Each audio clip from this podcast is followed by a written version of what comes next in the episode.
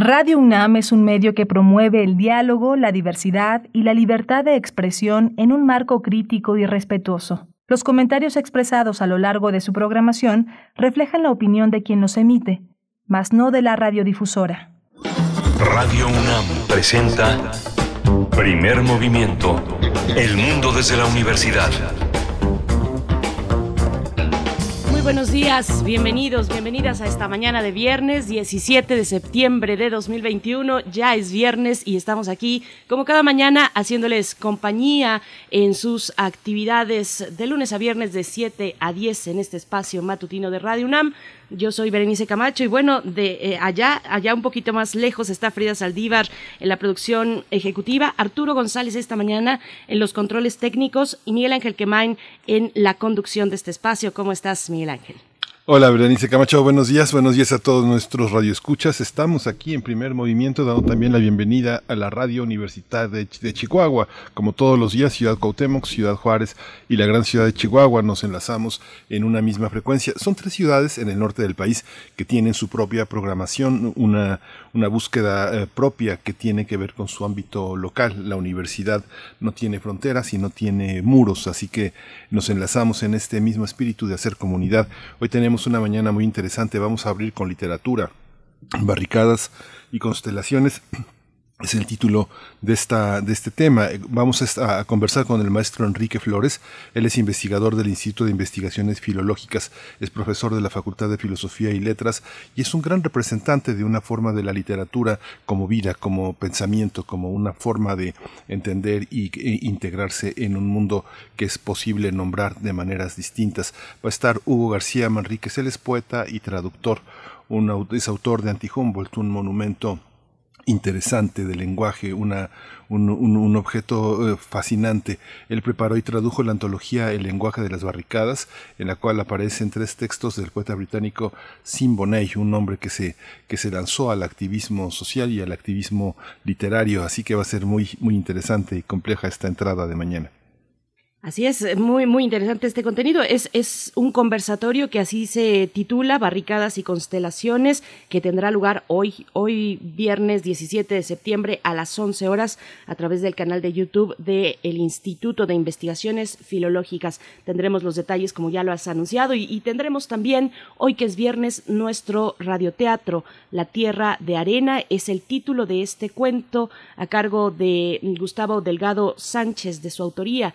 El las ilustraciones son de Cintia Gómez y está publicado por Editorial Consejo Nacional de Fomento Educativo México 2020. Pueden encontrar mm, este y otros cuentos eh, a disposición en la página tripulantes.cep .gov.mx hay una muy buena selección para sobre todo para los chicos y chicas de primaria así es que bueno si pueden eh, darse una vuelta por ahí eh, no dejen de hacerlo y de compartir un poco de literatura con los más pequeños de la casa Sí, vamos a tener también, ya tomó posesión eh, Laida Sansores como gobernadora de Campeche, ya anunció su gabinete, un proceso muy interesante que vamos a analizar con Ronnie Aguilar. Él es periodista de investigación que integra la comunidad de periodistas Sembra Media en México. Él está vecindado allá en Campeche, donde hay un cambio, un cambio importante de timón.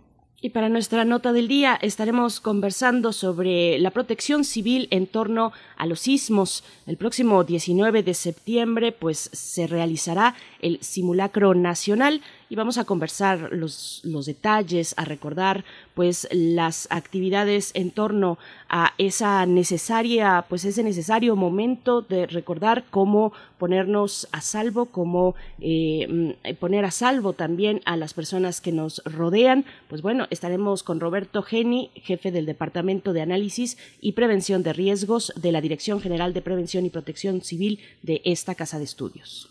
Hoy toca la poesía necesaria, me toca el turno de la poesía necesaria, ojalá y conecten con esta propuesta literaria. Ya veremos de qué se trata por ahí de las 9.05 de la mañana y también después tendremos en nuestra mesa del día eh, Alimentarnos con dudas disfrazadas de ciencia. Es el título de un libro que lleva además como subtítulo Nutriendo conflictos de interés en México. Muy interesante, eh, pues bueno, acercarnos a las prácticas alimentarias de nuestro país, cruzadas por intereses, intereses económicos y que han tenido resultados terribles, como hemos visto en esta pandemia. Vamos a conversar con su autora, Martelena García. Ella es licenciada en Periodismo y Comunicación Colectiva por la UNAM. Y también nos acompañará Guillermo Bermúdez, licenciado en Periodismo igualmente y Comunicación Colectiva por la UNAM. Es miembro de la Sociedad Mexicana para la Divulgación de la Ciencia y Técnica, SOMEDICT y también coautor de este libro, Alimentarnos con dudas disfrazadas de ciencia, nutriendo conflictos de interés en México. Vamos a tener también teatro. Hoy va a haber, teatro. Se estrena eh, mañana, sábado, El Abrigo. Es una obra que dirige Luis Martín Solís. Él es uno de los grandes directores nacionales y esta obra tiene la particularidad de eh, desarrollarse con actores de distintas partes del país, todos mayores de 60 años. Por supuesto, bueno, y, se anuncia esta obra como videoteatro. Además, bueno, ya con eh, en medio de estas condiciones de distancia y de pandemia, pues ya empezamos a ver cada vez con más frecuencia este tipo de particularidades, videoteatro, el abrigo. Pues bueno, este es nuestro menú para esta mañana de viernes, invitándoles, por supuesto, a que se acerquen a redes sociales, nos compartan sus peticiones musicales, hay espacio todavía, en, nuestros, en nuestras redes sociales. Estaremos esperando esos comentarios, esas peticiones.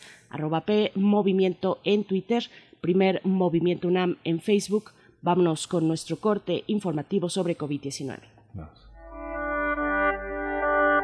COVID-19. Ante la pandemia, sigamos informados. Radio UNAM. La Secretaría de Salud informó que en las últimas 24 horas se registraron 434 nuevos decesos, por lo que el número de fallecimientos de la enfermedad de la COVID-19 aumentó a 270.346. De acuerdo con el informe técnico ofrecido ayer por las autoridades sanitarias, en ese mismo periodo se registraron 7.040 nuevos contagios por lo que los casos confirmados acumulados aumentaron a 3.549.229, mientras que las dosis de las diferentes vacunas aplicadas contra COVID-19 suman 93.588.719 y los casos activos estimados a nivel nacional por la Secretaría de Salud son 79.983. La Organización Mundial de la Salud informó que en la semana pasada se reportaron 4 millones de contagios de coronavirus en todo el mundo. De acuerdo con la OMS, se trata del primer descenso importante de casos nuevos en más de dos meses. Los datos indican que todas las regiones del mundo registraron descenso de contagios en comparación con la semana anterior.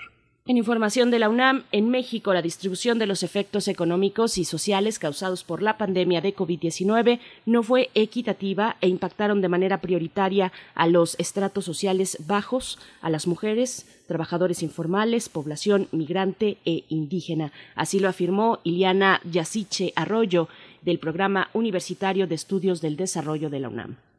Durante el seminario Protección Social en México en tiempos de pandemia organizado por el PUED, la experta en desarrollo y política social dijo que por ello el país necesita mayor esfuerzo de protección social.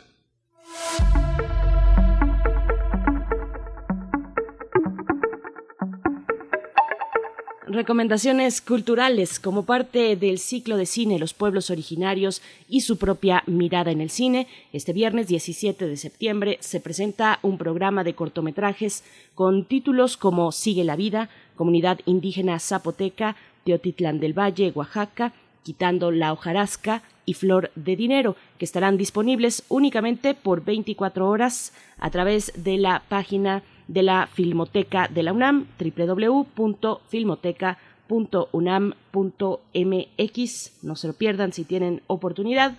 Vamos a ir con música, son las 7 con 13 minutos música, bueno, pues ya estamos en nuestras complacencias musicales, eh, querido Miguel Ángel Quemain, esto está a cargo de Iggy Pop, ni más ni menos, Passenger, es pues un clásico que nos pide María de Guerra, esto es para ti, disfrútalo.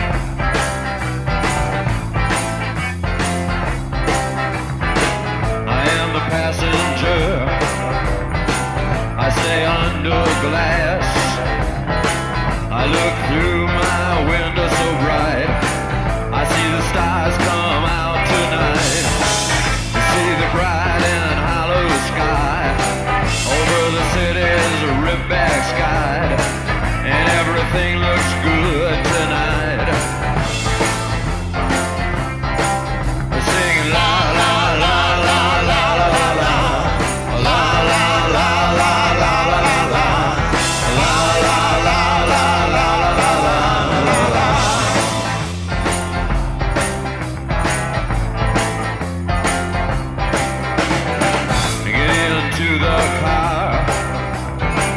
We'll be the passenger. We'll ride through the city tonight. We'll see the city's ripped back sides. We'll see the bright and hollow sky. We'll see the stars that shine so bright. A stars made for us tonight.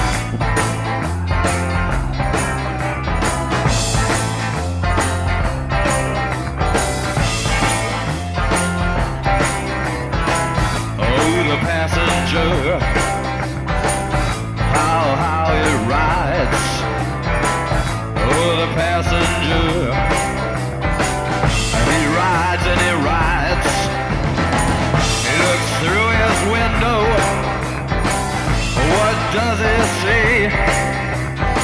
He sees the side and hollow sky. He sees the stars come out tonight. He sees the city's ripped back sides. He sees the winding ocean drive. And everything was made for you and me. All of it was made for you and me.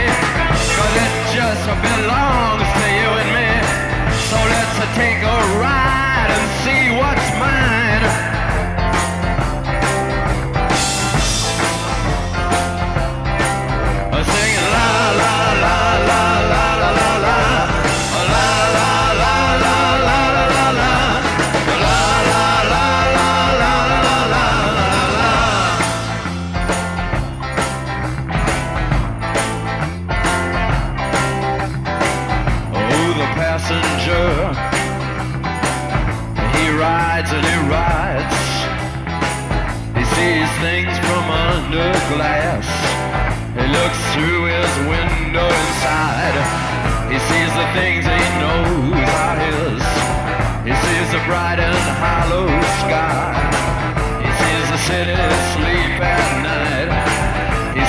Stars are out tonight.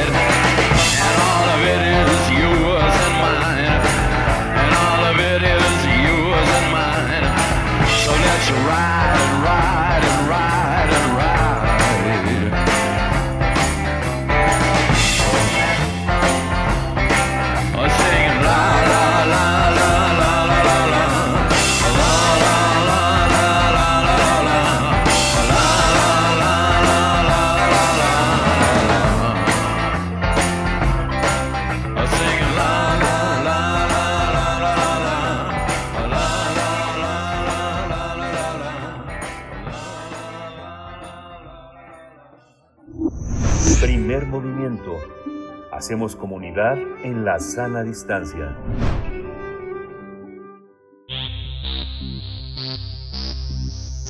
De festivales, ferias y más. Recomendaciones culturales. Hugo García Manríquez es poeta y traductor. Nació en México y vive en Oakland, California, en Estados Unidos. A lo largo de su carrera ha publicado diversos libros en inglés y en español. Debido a su gran aportación al mundo literario, el Instituto de Investigaciones Filológicas de esta casa de estudios efectuará una charla con el poeta y traductor. El, En el esta- evento, ay, sí, perdón. adelante. No, perdón, en esta actividad se hablarán diversas obras que van del anti-Humboldt hasta su reciente traducción de Symphony, El lenguaje de las barricadas. García Manríquez es un traductor sistemático, como puede apreciarse en sus versiones de Peterson de William Carlos Williams y Mecha de Enebros. También ha, estado, ha destacado su participación en la compilación de la obra poética de Charles Bernstein, así como la obra La imaginación del Paleolítico Superior y la construcción del inframundo de Clayton Eshelman. A propósito de este conversatorio realizado por el Instituto de Investigaciones Filológicas, es que nos acompañan dos invitados. Inicio la presentación con el maestro Enrique Flores, investigador del Instituto de Investigaciones Filológicas de la UNAM, profesor de la Facultad de Filosofía y Letras también de esta casa de estudios. Maestro Enrique Flores, bienvenido a Primer Movimiento. Qué gusto encontrarnos una vez más. Ah, muchas gracias. Buenos días, Berenice y el Ángel. Buenos días, maestro. Eh, Hugo García Manríquez está también con nosotros. Como dijimos, él es poeta, traductor, autor de Anti-Humboldt. Preparó y introdujo la antología El lenguaje de las barricadas, donde aparecen tres textos del poeta británico Simboney. Buenos días, Hugo García Manríquez. Gracias por estar aquí. Hola, buenos días. Buenos días, bienvenido Hugo García, maestro Enrique Flores. Pues empezamos esta conversación en torno pues a barricadas y constelaciones. Tendrá lugar este conversatorio el día de hoy a las 11 de la mañana a través del canal de YouTube del Instituto de Investigaciones Filológicas. Eh, maestro Enrique Flores, eh, cuéntenos los contenidos, eh, los, las orientaciones y las voces también que estarán en este conversatorio con Hugo García Manríquez, Barricadas y Constelaciones. Sí, cómo no, Berenice, gracias. Muchas gracias por el espacio pues, que nos dan en, en, el programa. Sí, mira, se trata de un, un conversatorio en el que van a participar eh, cinco personas. Yo, yo coordino solamente el, el evento. Este, esto eh, me parece importante acercarnos al trabajo que ha realizado Hugo en los últimos años por varias razones. Pienso que no ha tenido la resonancia que merece tal vez en, en, en nuestro país y bueno, esta es una manera de, de ponerlo más al de introducirlo por una parte en, en la discusión académica, que más profundamente de lo que ha sido, y por otro lado, pues de, de difundirlo a un público más, más amplio. Yo creo que hay tres, tres aspectos del trabajo de Hugo, antes de mencionar a la gente que va a participar, creo que hay, hay tres aspectos del trabajo de, de Hugo que me parecen eh, muy importantes. Uno es la conexión que él ha tenido desde desde el principio de su trabajo, desde muy joven, con la poesía y la poética norteamericana, ¿no? Una conexión de las poéticas latinoamericanas con la con las poéticas radicales de, los Estados Unidos, ¿no? Y más allá un poco de en lengua inglesa. Eh, un segundo aspecto relacionado con este es su la, la relación, la conexión que él establece entre la creación poética y la traducción porque realmente sus los libros que él ha traducido, comenzado por la obra monumental de William Carlos Williams, Patterson, pues están íntimamente ligadas a, a, la creación, a su propia creación poética, ¿no? Y como veremos justamente en las obras que vamos a abordar en el conversatorio. Y un tercer aspecto eh, es la relación de la poética con la política, ¿no? Algo que durante mucho tiempo hasta hace unos pocos años, se puede decir, y había sido pues incluso estigmatizado, ¿no? Y que tiene una gran presencia, un, una elaboración muy compleja en el trabajo que en sus últimos libros ha realizado eh, Hugo. Me refiero, solamente terminaría esta presentación de, de esas líneas a las que te referías, mencionando los libros a los que vamos a, acercarnos un poco en el conversatorio. En primer lugar, el Anti-Humboldt, un libro que tuvo bastante resonancia y que eh, abordaremos más profundamente aquí. Eh, la traducción que hace del poeta George Open, un libro titulado De ser numerosos, eh, el Anti-Humboldt es una lectura, dice él, del Tratado de Libre Comercio. George Open fue un poeta comunista que vivió en México durante los años del macartismo. Eh, en tercer lugar, una obra de Hugo que se llama Lo Común, eh, que es realmente otro poema muy, muy interesante y, publicado en una editorial marginal. Y finalmente, El lenguaje de las barricadas, que es una traducción, una selección y traducción de las obras de un de uno de los más interesantes poetas ingleses contemporáneos muerto hace pocos años, eh, relativamente joven, que, se llama Sean Bond. Entonces, eh, son esas tres líneas, ¿no? Esta última de la poética y la política me parece central en nuestro conversatorio. Por supuesto. Hugo García Manríquez, bueno, pues ya nos ha dejado eh, el maestro Enrique Flores muchos elementos de conversación. Yo pienso, eh, por ejemplo, en que nos compartas tus consideraciones de la, de la escritura poética, ¿desde dónde? Desde, ¿Desde qué lugar? ¿Hasta dónde llevar la vivencia en pos del ejercicio poético? Eh, pensando en la, en la literatura de Sean Bonney, por ejemplo, el lenguaje de las barricadas, las barricadas ubicándonos como un lugar, un lugar de posibilidades de este ejercicio poético. También podríamos pensar en crítica, en una crítica hacia aquellos que hacen turismo, turismo de guerra eh, en pos de la literatura o que lo han hecho en su momento. Vaya, ¿cómo es esta relación, eh, Hugo García Manríquez, entre eh, la poesía y, el lugar y el espacio que se habita? Sí, bueno, gracias otra vez por el, por el espacio. Em, sí, bueno, creo, que son preguntas que pone Sean ahí sobre la mesa, ¿no? Em, yo no tengo mayor, digamos, una respuesta clara, ¿no? Pero él pone sobre la mesa preguntas que, como decía Enrique, han estado ausentes, eh, sobre todo en la literatura mexicana, ¿no? Eh, y un poco por eso lo traduje, ¿no? Porque creo que son, son preguntas centrales, ¿no? Que hay que tener presentes, sobre todo en este momento, eh, un poco para invocar el espíritu de, de, Sean Bonney, ¿no? Un poco en este momento de fascismo resurgente en, en todo el mundo. Entonces, creo que eh, si bien digamos ha habido esta especie de tabú en relación con la una, una discusión clara entre sobre la relación entre, entre poéticas y, poética y política creo que el momento actual digamos a nivel global nos nos obliga un poco a plantearnos estas preguntas no cómo mantener a la poesía eh, como un espacio de innovación, de experimentación, de reflexión crítica, eh, formal, etcétera, cómo mantenerlo vivo, digamos, con este elemento eh, de, innovación formal que un poco heredamos de las vanguardias, ¿no? Cómo mantenerlo vivo, pero también eh, sin perder de vista, digamos, la, la pues el fascismo, ¿no? el, el, entorno político en el que nos nos movemos ahora, ¿no? Eh, entonces, eh, eso fue uno, digamos, de las, de las eh, razones que me llevaron a, traducir a, Sean Bonney que, que un poco plantea esto, ¿no? Eh, ¿Qué es la, qué es la, qué es la poética y qué es la política, ¿no? Y cómo se, cómo se eh, nutren, digamos, unas a otras, ¿no? Cómo se, cómo se encuentran. Eh, hay, una, hay una pregunta, bueno, voy, voy, empiezo con el maestro Enrique Flores porque es parte de una indagación que él ha hecho a lo largo de muchos años.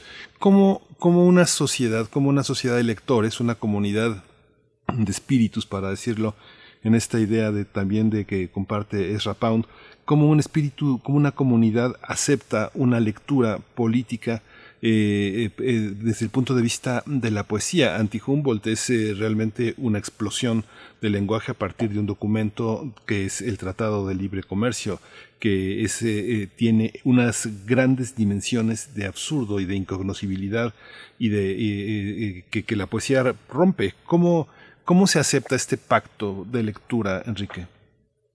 Mira, sí, es, es un asunto, como decía Hugo, bastante complejo, ¿no?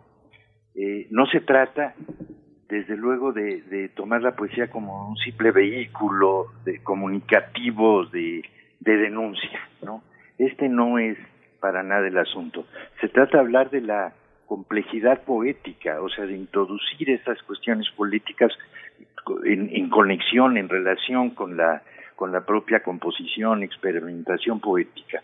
Es lo que eh, ha explorado, yo creo que Hugo, ya han explorado los autores que él ha traducido en estos libros, ¿no? Como dices, el antijumbo lo, realiza de una manera muy peculiar. Es, es un poema que tiene como trasfondo visual, físico, eh, espectral, como han dicho algunos, ¿no? El, el, el texto mismo del Tratado de Libre Comercio, y lo que él hace es sacar de esa página, interrumpir su discurso, hacer que migren, como él dice, las palabras, eh, darles una realización poética a partir de esas palabras que emergen del propio texto del tratado, ¿no? En una poética realmente como espectral.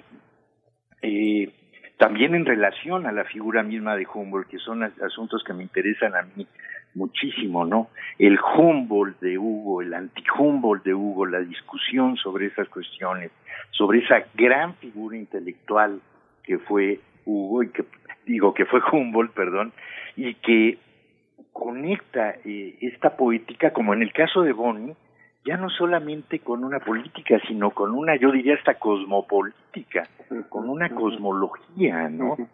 Eso estaba en Humboldt, está en el anti-Humboldt y está en los ensayos de Boni, ensayos de investigación, incluidos también en este libro. En, en lo común Hugo hace un trabajo semejante, tiene como trasfondo, por ejemplo, los presupuestos del ejército, de armas del ejército mexicano, y los va montando de una manera muy interesante en relación con el presupuesto de la construcción del Palacio de Bellas Artes, con catálogos de la fauna mexicana en proceso de extinción eh, y con figuras históricas también y episodios como el del el motín, el alboroto y motín de indios de 1692, relatado por Sigüenza y Góngora. En fin, eh, por ejemplo, en el libro de Open esta relación de poesía y política se complejiza también. Open en su, en su acción política abandonó prácticamente la poesía durante muchos años, incluidos los años en que vivió México, en México, hasta volver a estuvo eh, él, se, se alistó en el ejército norteamericano durante la guerra mundial contra los nazis eh, para después de su estancia en México recobrar, encontrar una manera de una poesía muy objetivista, muy pura, muy elaborada, eh, compleja también, lograr esa conexión de la multitud con la expresión poética. En fin, son formas este, muy diversas que, que, que se proponen como, como un motivo de exploración más que como una serie de recetas a las cuales eh, que uno encontraría aquí. El propio Sean Bonney, no lo mencioné, pero fue, fue un activista durante toda su vida, un, un activista narcocomunista, eh, muy ligado a, a, una tradición poética que venía de siglos atrás, Rambol o Tremont, eh, hasta, hasta figuras más contemporáneas como Pasolini o la poeta también anarquista Caterina Gogo de Grecia, que, que está en el espectro de, de, esas poéticas radicales con las que se vincula Boni. Entonces, esa es la manera, ¿no? Yo creo que la conexión se da a nivel de, en el momento en que la poesía entra mm. en conexión con la acción, con un mm. activismo radical. Sí. Hugo, hay una. Eh, eh, fíjate que en este en primer movimiento tenemos una sección de poesía, ¿no? Los conductores leemos una poesía que elegimos y la acompañamos con música. Yo pensé, voy a aprovechar y voy a leer un poema de Anti-Humboldt. Y cuando eh, empecé la lectura del libro me di cuenta de que hay una parte es que, que en el radio hablar de Anti-Humboldt es como hablar de pintura, como hablar de plástica, como hablar también de una manera de, de ver. Pero cuando empecé a ver, ya no a leer, sino a ver el poema, me di cuenta de que eh, em, empezaba a construirse una gran cantidad de sonidos alrededor de las palabras, sonidos y ruidos, música y ruidos. ¿Cómo entender, digamos, eh, eh, la presencia de un poema que a mí me parece que convoca a otras, eh, a otras eh, poéticas que se, pareciera que las lagunosidades que hay alrededor de las palabras dispersas invitan a que lo intervengan. ¿Cómo está construido desde esa parte, desde la mirada y desde los silencios que están en el poema? Hugo? Que nos, nos compartas un poco esta, esta visión. Sí, sí. Solo un poco para agregar a lo que está diciendo Enrique, que me hizo pensar muchas cosas, ¿no? Cuando hablaba él de la, esta especie de cosmopoética, creo que creo que hay mucho de eso, ¿no? O sea, pensar, digamos, un poco está eso en el anti-Humboldt, ¿no? Eh, eh, o en lo común también, ¿no? Es decir, cómo pensar en, en sujetos o en presencias que sean incluso no humanas, ¿no? Eh, presencias no humanas que se politizan de alguna manera o que podemos politizar. Eh, entonces pienso, por ejemplo, en el anti-Humboldt, en eso que decías tú, en los silencios, ¿no? O, en, o estos eh, no sé, los animales, las piedras, los números, todas estas cosas recobran, digamos, se, se cargan, se magnetizan, digamos, de una dimensión poética y al mismo tiempo política, ¿no? Entonces, eh, me parece interesante pensar en esta idea de cómo invitar a sujetos no humanos incluso para o cómo movilizarlos de alguna manera dentro de, de estas poéticas, ¿no? Para que también llenen incluso estos silencios de los que tú hablas, ¿no? Es decir, eh, un, pro, un poco de pronto donde ya no hay eh, posibilidad de pensar la, la, la, política de pronto, ¿no? Invitar a estos nuevos eh, elementos, sujetos, entes, de lo que sea, a que irrumpan incluso nuestras propias concepciones de la política y de la poética, ¿no? Entonces, creo que un poco esa es la apuesta también ahí en el antifútbol, ¿no? A pensar en todas las mercancías. No sé si recuerdas la última escena en la película de Sabrisky Point de de uh, ahí se me va el nombre del, del el director italiano, ¿no? Antonioni. Antonioni. Antonioni, gracias. Ese momento al final de la película donde hay esa explosión, ¿no?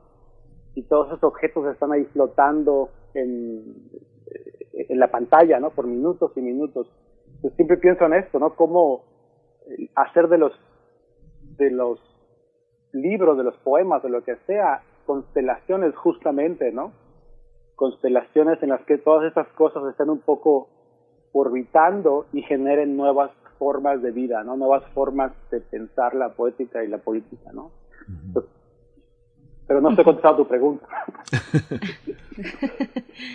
Bien, pues eh, continuamos con, con, este hilo, maestro Enrique Flores. Y bueno, un poco una pregunta para ambos, porque eh, yo pensando en, en, lo que ahora nos ofrecen ustedes en esta charla, en lo político transgresor eh, dentro de la poética, pienso, pienso en distintos lienzos. la decisión de Hugo fue emigrar estas palabras de un texto que es icónico para nuestro país, el Tratado de Libre Comercio, pero, pero hay otros, otros lienzos, y pienso en ellos en, en, en las calles, por ejemplo, en las las calles desde Oakland hasta Ecatepec o Manizales podemos encontrar los muros de las calles también como textos poéticos potenciales, radicales. Cuéntenos un poco de acerca de los lienzos de esta conversación eh, cotidiana que tenemos desde la mirada con esos muros, con nuestras calles. Es un poco una pregunta para ambos, pero empiezo, mm, eh, maestro Enrique Flores, por favor. Eh, mira, en realidad creo que eso lo puede responder muy bien Hugo, que vive en Oakland y, y ha fotografiado esos muros. Y sí, es muy acertada la, la, la, la, pregunta que haces, porque el propio Sean Bonney ha trabajado. El libro incluye incluso un cartel, libro publicado en la traducción, en, en el que se ven algunas de esas escenas callejeras, muchas de ellas muros, eh, grafitis. Y el trabajo de Bonney incluye también una, un, una dimensión gráfica. Pero bueno, yo no diría más, mejor que Hugo nos cuente más Muy acerca bien. de esto. Y ahorita eh, eh, voy de nuevo con usted, maestro Enrique Flores. Por favor, sí. Hugo García. Pues mira, pensando en el libro así como en, un, en su primera dimensión material, habría que decir que es una, una, una coedición, ¿no? De alguna manera transnacional entre, entre camaradas, ¿no? O sea, el libro existe gracias a que un grupo de amigos eh, lo financiamos, ¿no? Y amigos acá en Oakland y amigos en México, ¿no? Entonces, en ese sentido, es un proyecto que ya trata de responder de alguna manera a qué hacer, ¿no? ¿Qué hacer con estas eh, afinidades de alguna manera, ¿no? Por un lado. Eh, y por otro está el hecho de que, por ejemplo, ahora que mencionabas tú las calles, ¿no? La, en, en Sean Bonney eh, está muy presente la, la psicogeografía, ¿no? Esta, esta corriente, ¿no? Poética, filosófica también, de pensar un poco la, la forma en que la, la historia de alguna manera, eh, pues penetra, digamos, todos los aspectos espaciales de un, de un, de un lugar, ¿no? Los informa, eh, y eso de alguna manera Sean Bonney está tratando siempre de recuperar en sus escritos, ¿no? cómo hacer que la ciudad de Londres, por ejemplo, la ciudad de Londres del siglo XXI, la ciudad de Londres, eh, eh, digamos, gentrificada de hoy, y eso se puede aplicar a México también, a cualquier país, ¿no? Cómo excavar, cómo minar, cómo eh, llegar a otros, digamos, estratos históricos en los que están eh, estas historias, ¿no? Olvidadas, historias de resistencia, estas historias de opresión, estas historias de formas de vida, digamos, ¿no? Entonces es lo que él hace tratar de eh, visibilizar esta historia que está, digamos, em, eh, oculta, ¿no? Por este presente, pues, neoliberal en el que todo eh, brilla, ¿no? Para quien pueda pagarlo, ¿no? Entonces, me parece que hay una, indagación en el sentido a nivel espacial, a nivel urbano, de que me parece bien sugerente para quien pueda, para, pues, para los interesados en la creación, en lo que sea, ¿no? ¿Dónde radica la historia? O sea, ¿dónde radica la historia? Y él propone ahí, bueno, está en, en, en estos estratos, digamos, psíquicos y también históricos de, por ejemplo, la ciudad. Eh, y bueno, México, no les tengo que decir, ¿no? México está saturado de historia en ese sentido, ¿no? Por eso es muy sugerente también su trabajo. Por supuesto. Bueno, eh, me quedo pensando en Oakland, eh, en esta eh, recuerdo, si, si, mal no recuerdo, pues es un lugar donde en su momento el presidente Donald Trump pues no, no fue bienvenido, no quería entrar, no lo invitaban a entrar, bueno, tiene esta radicalidad y esta potencia, tal vez por eso también pensaba en Ecatepec, vaya, mm, eh, ahí sería muy interesante, pero regreso con usted, maestro Enrique Flores, una pregunta que tal vez todos percibimos y, suponemos la, la respuesta, eh, pero que no es de sí o no, sino de los eh, orientada hacia los porqués. Mm, toda, toda poética es necesariamente transgresora. Donde, donde eh, ¿Qué es lo radical en la poesía? ¿Es su originalidad, su, su apuesta, su arriesgue? Compártanos un poco de esta perspectiva, maestro, por favor. Ah, bueno, es, es complicado, ¿no? Yo creo que la, la radicalidad de estas poéticas es doble, ¿no? Por una parte hay una radicalidad política bastante explícita, pero siempre en conexión con una radicalidad poética también, ¿no? O sea, un, un nivel de, de experimentación en, en, que, que no se re, que no reduce el poema a una forma, pero que que la trabaja, que la elabora, ¿no? Que la problematiza, que la discute, que lo abre completamente a, a, a dimensiones incluso extrapoéticas continuamente, ¿no? Entonces yo creo que esa es una una forma de la radicalidad que no no pertenece solamente al presente, tal vez. Estos mismos autores nos llevan a descubrir como como siempre sucede sus propios este digamos precursores. Como los que yo mencionaba. Pero eh, siempre, en todo momento, me parece, hay una reciprocidad en, en la acción de, de, la, de la búsqueda, de la exploración poética y de la problematización de lo político, que no es también algo dado, algo ya resuelto en forma de recetas o consignas, aunque bien puede ser que las consignas entren también en ese en ese discurso, ¿no? Yo creo que en México tenemos una tradición que me que, que de, de tal vez no tan bueno de poesía también, pero de literatura en general y política, ¿no? De eh, que yo encuentro, por ejemplo, no solo en el zapatismo que tiene una presencia importante en, en, el trabajo de, de Hugo, sino en la obra de autores como José Revueltas, como Ricardo Flores Magón, o incluso ahora que estamos en fechas, en conmemoraciones revolucionarias, en realidad, obras como la de Servando Teresa de Mier, ¿no? Eh, obras que siempre están vinculadas, como dice Hugo, a la historia, a su tiempo, a, a una circunstancia, pero de manera siempre compleja y en transformación, yo diría, constante, ¿no? Sin, sin resolverse en una forma definitiva. Este conversatorio que va a tener lugar, este, cuéntenos cómo, cómo, cómo llegará él, quienes participan, por qué están quienes están en este, en este conversatorio, se hace a distancia, es presencial. Cuéntenos, maestro Enrique Flores. Sí, sí. El, conversatorio va a tener lugar hoy a las 11 de la mañana. y de manera virtual, porque casi todos los participantes están en diferentes lugares de, del planeta, ¿no? bueno, varios de ellos en México, pero no todos.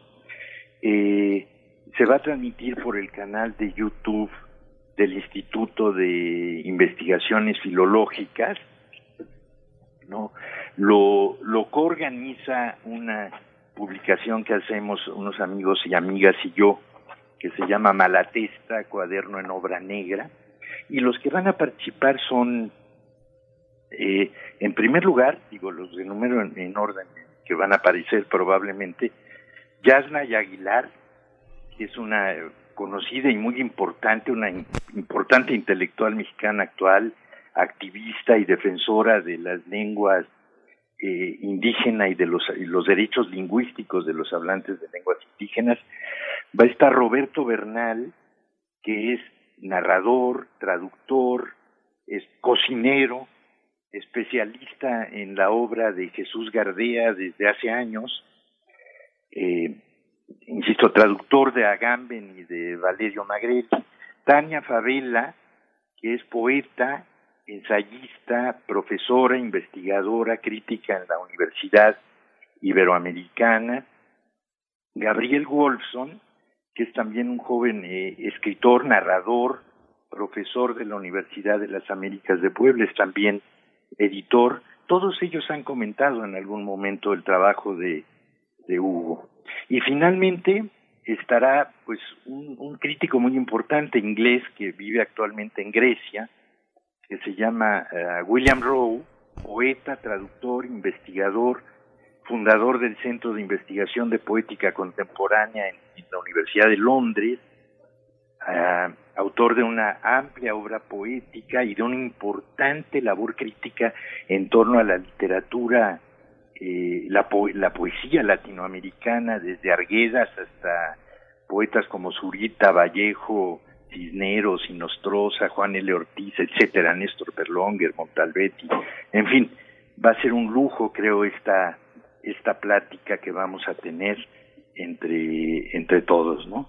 Hugo, por, por último, eh, eh, ¿cómo se elige qué traducir? Eh, los traductores, desgraciadamente, muchos viven por encargos, pero crear un mapa de la propia mímesis de la, de la, del pensamiento poético sobre otros pensamientos poéticos que están atravesados por otros significados y otras lenguas, cómo elegir, cómo seguir, cómo seguirte en los pasos como traductor, cómo, cuáles son, cuáles son esos pasos. Sí, bueno, creo que he tenido la, la, la suerte de no tener nunca encargos, digo, está bien.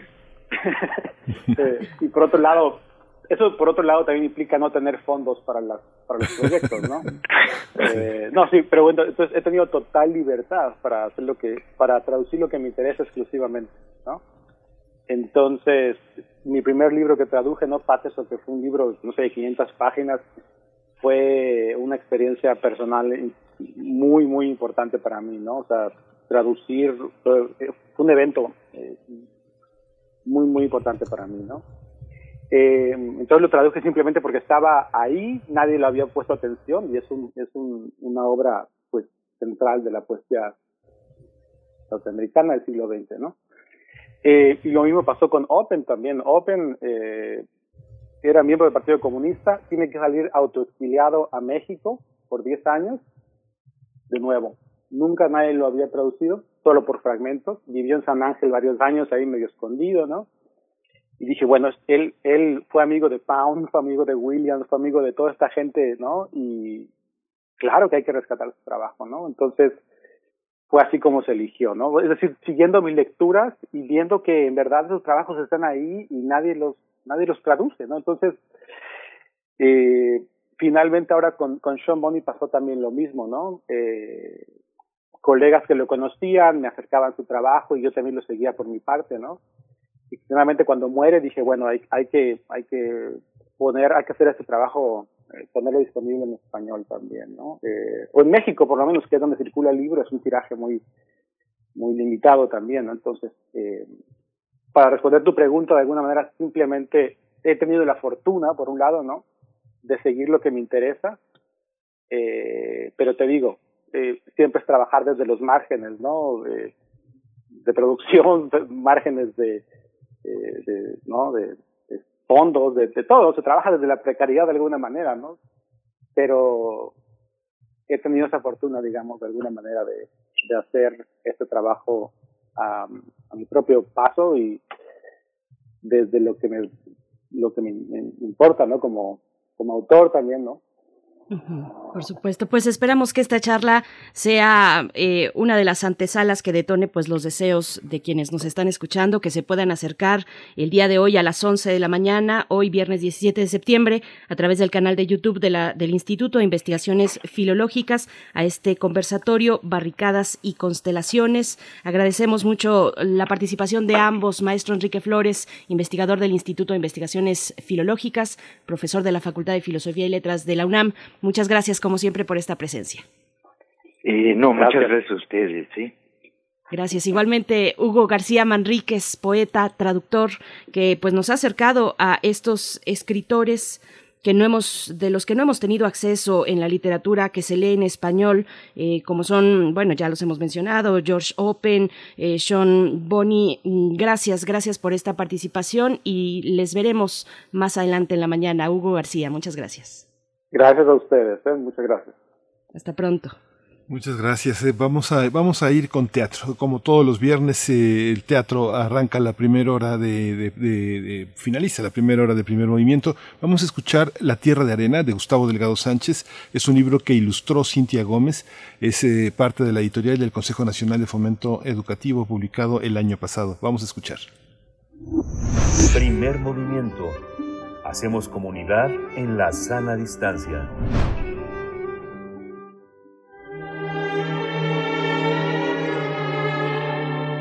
Teatro, teatro, teatro. Corre el telón y disfruta de la función.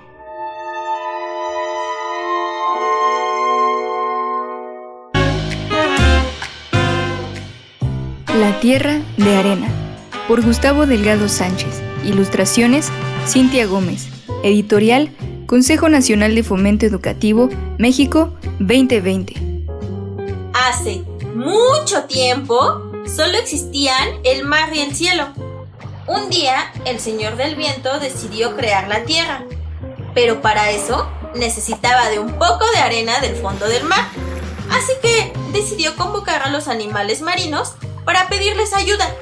Necesito arena de lo más profundo del océano.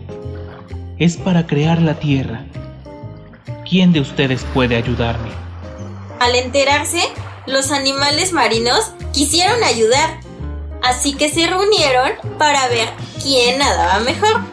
Como el viaje era muy largo, el camarón dijo, Ay no, no hay que invitar a la tortuga. De todos modos, es muy lenta. Y así, él fue el primero en bajar. Pero como era muy pequeño, pese a ser muy rápido, se cansó. No puedo. Falta mucho. Será mejor regresar. Entonces, volvieron a reunirse para ver quién sería el siguiente en intentarlo. Y esta vez, el tiburón dijo, No, que la tortuga no haga la prueba. De todos modos, es muy lenta. Fue él quien bajó entonces. Pero, a medio camino, su estómago comenzó a rugir. ¡Qué hambre tengo! Mejor me pongo a cazar peces. Las demás criaturas, al ver que el tiburón no regresaba, volvieron a reunirse. Y en tercer lugar, dijo el pulpo. Que no venga la tortuga.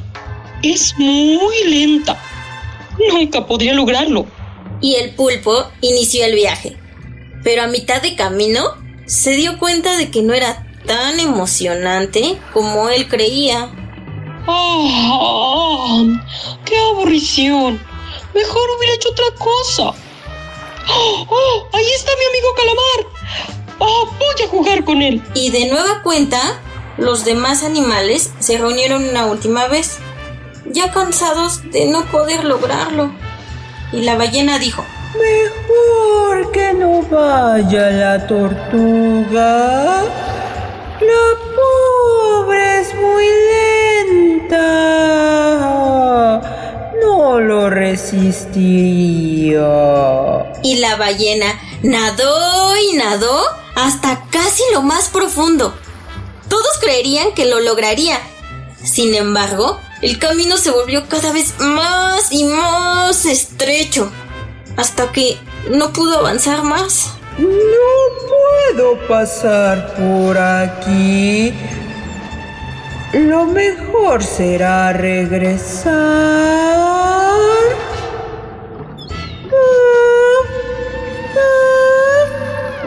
¡Auxilio! ¡Me atoré! Pero, como ya estaba muy lejos, nadie escuchó sus gritos de ayuda, por lo que al final, después de tanto esfuerzo sin poder liberarse, se quedó dormida. Fue así que ninguno logró llegar. Así que, avergonzados, subieron a ver al Señor del Viento para disculparse. Entonces, ninguno pudo lograrlo. Está bien. Les agradezco el esfuerzo. Será para la próxima ocasión. El Señor del Viento estuvo a punto de retirarse, muy deprimido y decepcionado. Cuando en la distancia se escuchó a alguien que gritaba. Era la tortuga, que venía a toda prisa, lo más rápido que podía permitirse, muy triste y con un montón de lágrimas en los ojos. El Señor del Viento la miró y dijo, ¿De dónde vienes? Yo traía la arena, pero se me cayó. La tortuga, que al principio se entristeció por no ser invitada por los demás animales marinos, había decidido bajar por su cuenta, incluso antes de que el camarón lo intentara. Quería demostrarles a todos que también podía. Pero por acelerarse, en el último tramo, la mayoría de la arena que llevaba se le había escapado entre las olas. El señor del viento, conmovido, observó que aún quedaban unos cuantos granos y dijo sonriente. Con la que queda en tus aletas alcanza. Tomó los granos y los regó por todas partes. De los granos de arena surgieron las playas, los campos y las montañas. Agradecido, el señor del viento volvió a mirar a la tortuga. Por tu ayuda y tu perseverancia, serás el primer animal en poder pisar la tierra. Y desde entonces, la tortuga es capaz de vivir en mar y tierra. La Tierra de Arena, por Gustavo Delgado Sánchez. Ilustraciones, Cintia Gómez. Editorial, Consejo Nacional de Fomento Educativo, México 2020.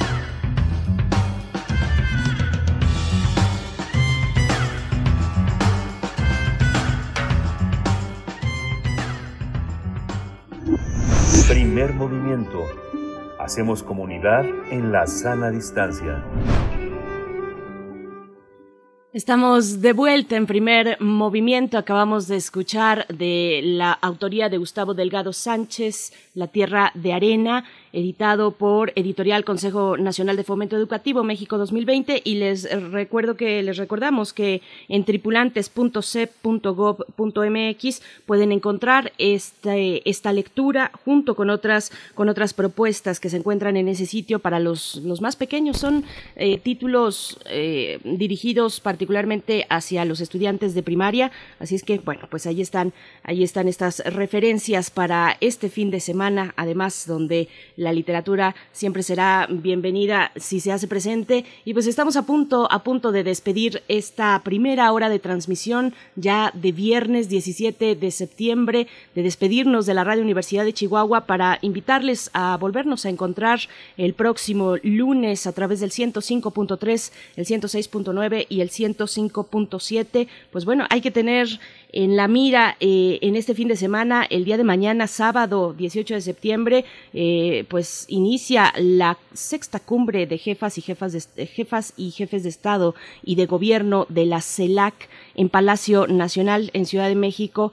Eh, preside, pues, por supuesto, Andrés Manuel López Obrador, presidente de México. Pues muchas, muchas cuestiones ya desde ayer con el discurso en el contexto del desfile militar, el discurso del presidente, pues estaba, estuvo ahí uno de los que también estarán en la CELAC en esta cumbre, eh, Díaz Canel, el presidente de Cuba. Pues bueno, interesante, muy interesante el discurso que ofreció ayer Andrés Manuel López Obrador, Miguel Ángel. Sí, muy interesante y muy interesante el llamado a la unidad del secretario de la Defensa. el secretario de la Defensa llamando a la unidad. Interesante. Por supuesto. Sí, sí, sí. El mensaje también hacia los Estados Unidos con respecto al bloqueo eh, que, que, se mantiene en Cuba, en la isla de Cuba. Bueno, pues muchos detalles y será muy, muy interesante lo que se pueda observar el día de mañana en la sexta cumbre de la CELAC. Eh, vamos, vamos con esto a un corte y les invitamos a continuar aquí en www.radio.unam.mx en el 96.1 de la FM y también en amplitud modulada el 860. Vamos al corte y volvemos. Síguenos en redes sociales. Encuéntranos en Facebook como Primer Movimiento y en Twitter como arroba PMovimiento. Hagamos comunidad.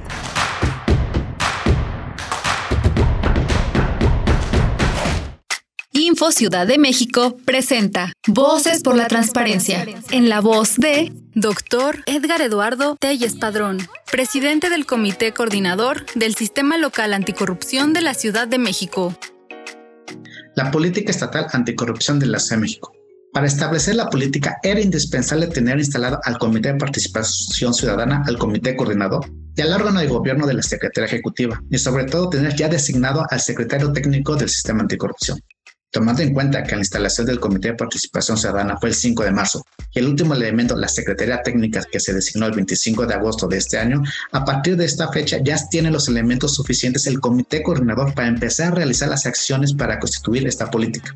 Tanto el primer paso con la encuesta de percepción respecto a los hechos de corrupción en la Ciudad de México, la cual se está trabajando en el seno del Comité Coordinador del Sistema Local Anticorrupción de la Ciudad de México, para que sea presentada a finales de este año 2021 norteños, chilangas, sureños, costeñas, yaquis, mayas, mazaguas, campesinos, rockeros, millennials, centennials, abuelas, tías, primos. Con tanta diversidad es imposible pensar igual, pero hay muchas cosas que nos unen. Nos une la libertad de tomar decisiones. Nos une la convicción de que la democracia es la única ruta que tiene un país libre. Nos une el INE. Mi INE nos une.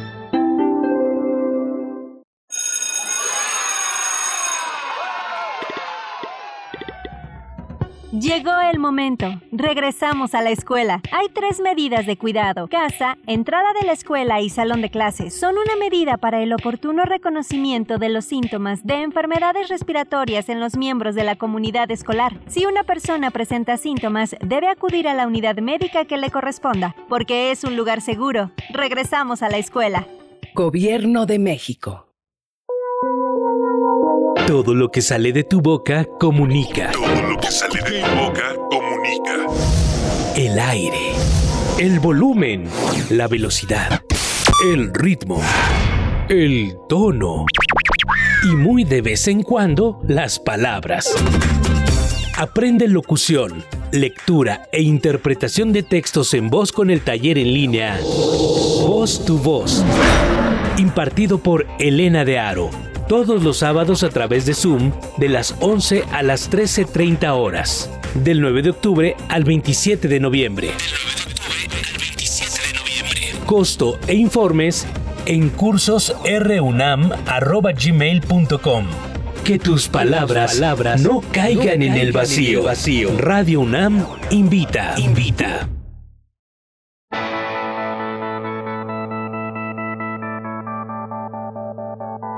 La imaginación al poder.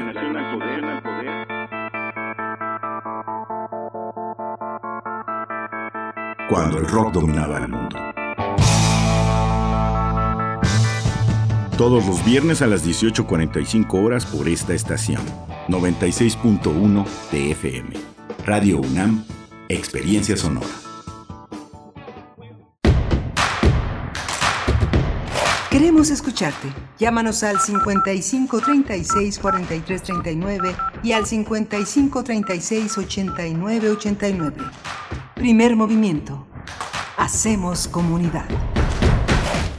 Hoy es viernes 17 de septiembre, son las 8.04 de la mañana, también allá en Morelia, Michoacán, donde está la radio Nicolaita desde hace casi medio siglo, dando una voz a todos los universitarios y extendiendo la universidad a todo el horizonte en michoacano. Ahora ya la tecnología permite que nos enlacemos a través de Internet y que hagamos una comunidad muy importante con la red de radiodifusoras universitarias de la que forma parte este esfuerzo conjunto.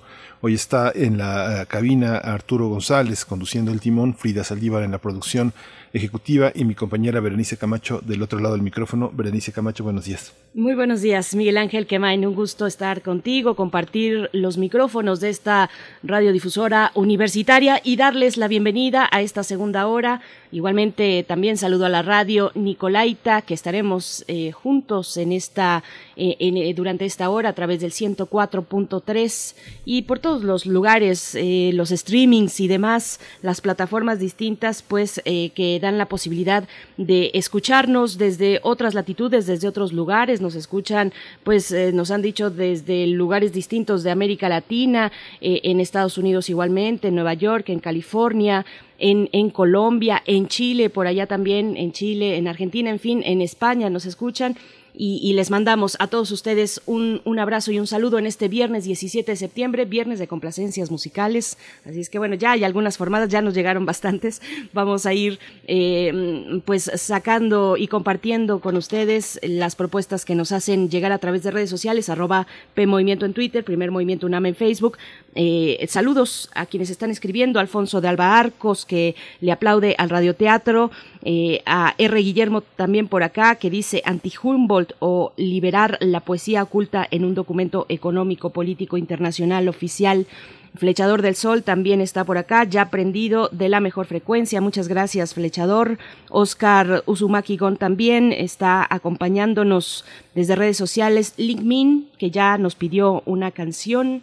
Mirko Zun nos da los buenos días. Edgar Benet, igualmente por acá. Y Miguel Ángel Gemirán, siempre muy, muy temprano eh, haciendo comunidad con nosotros en esta mañana donde tendremos a continuación la pues el análisis los significados que siempre eh, salen a la superficie que siempre emergen en una toma de protesta estaremos analizando el caso de Laida Sansores, ahora gobernadora de Campeche, y lo, lo, haremos con Ronnie Aguilar, periodista de investigación, integrante de la comunidad de periodistas Sembra Media en México, Miguel Ángel.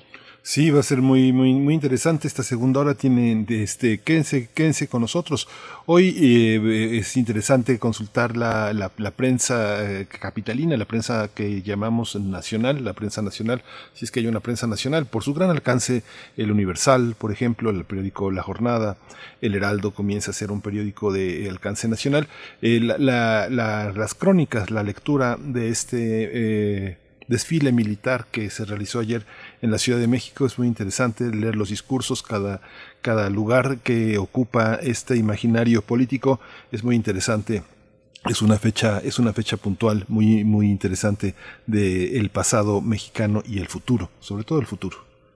Sobre todo el futuro, el mexicano y el de la región también, querido Miguel Ángel, yo pensaría, porque, eh, bueno, y así se ha retratado también por distintos especialistas, y, y, y, en general uno puede pensar que este discurso día de ayer pues fue la antesala para la cumbre que tendrá lugar en nuestro país, la cumbre de la CELAC, la sexta cumbre, mm, en medio de toda esta cuestión donde se ha propuesto que sea la CELAC la que mm, dé un nuevo rostro, digamos, y una nueva eh, configuración de unión de los países que conforman eh, la región latinoamericana en lugar de la OEA.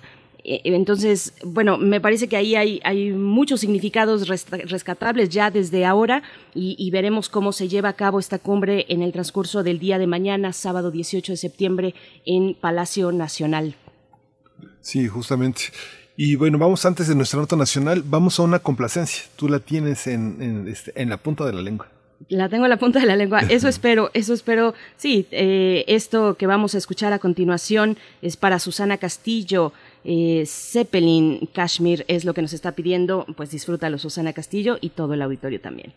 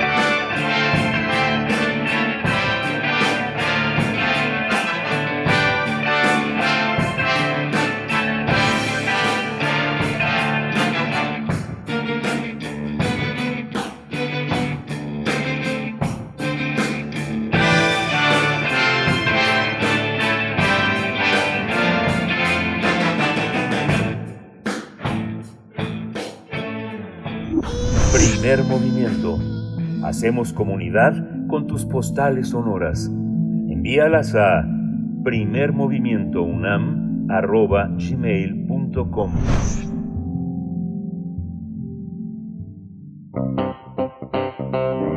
Nota Nacional. Eh, La Sala Superior del Tribunal Electoral del Poder Judicial de la Federación declaró el triunfo de Laida Elena Sansores San Román, candidata del partido Morena a la gobernatura de Campeche. La decisión unánime se tomó tras el recuento de voto por voto en las 1.190 casillas ubicadas en los 21 distritos electorales que está dividido el Estado. Fue la propia Sala Superior del Tribunal quien ordenó el recuento el pasado 19 de agosto tras impugnar la elección por parte del Movimiento Ciudadano.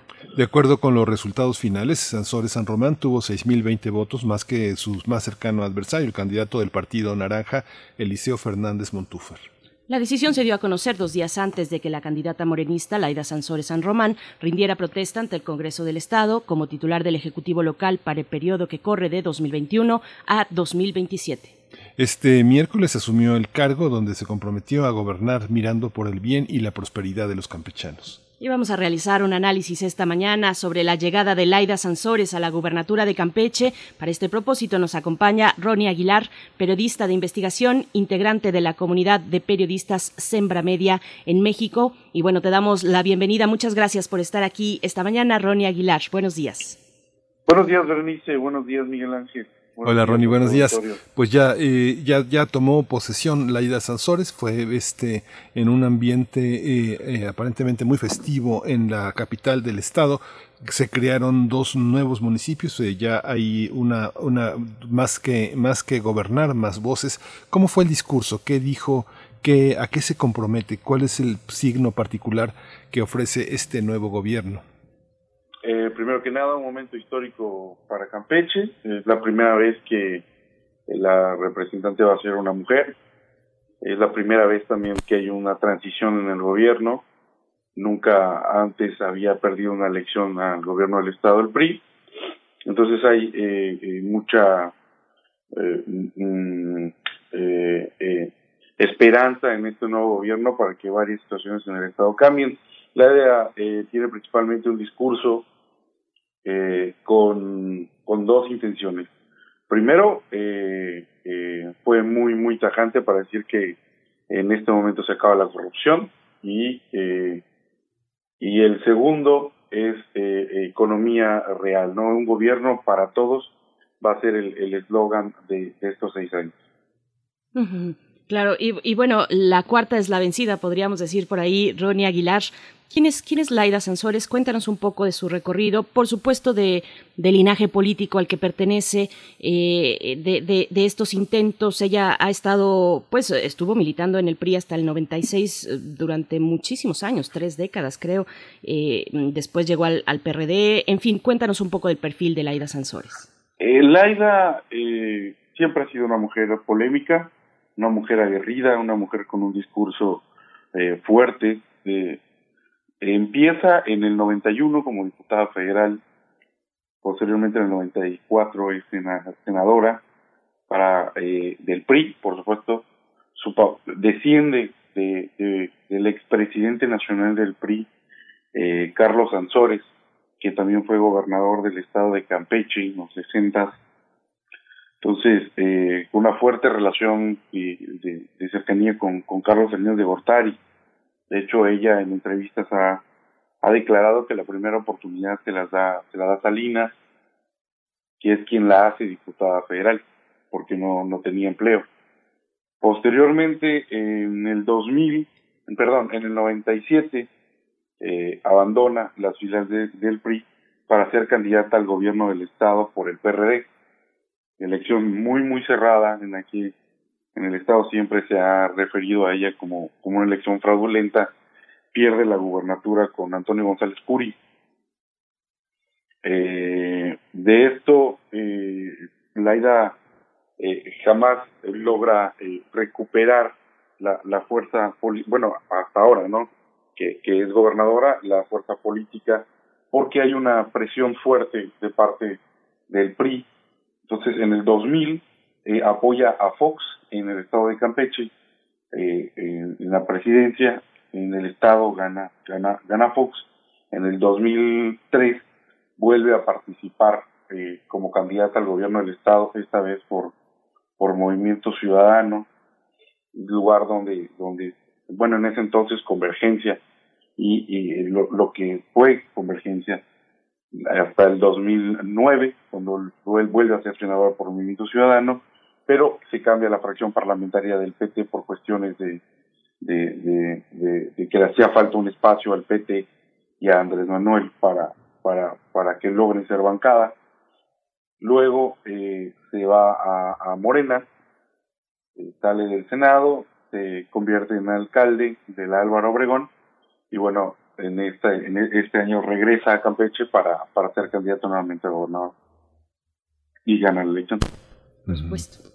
¿Cómo quedó, cómo quedó la, eh, la qué, qué, va a gobernar la de Sansores? El PRI tiene una presencia todavía importante, no, este, no es nada desdeñable las conquistas que todavía tuvo, tuvo el PRI en, en, en algunos eh, municipios, ¿no? El escenario de, de Campeche va a ser bastante complejo, es un estado que no tiene muchos municipios, eh, ahora van a ser 13, eran 11.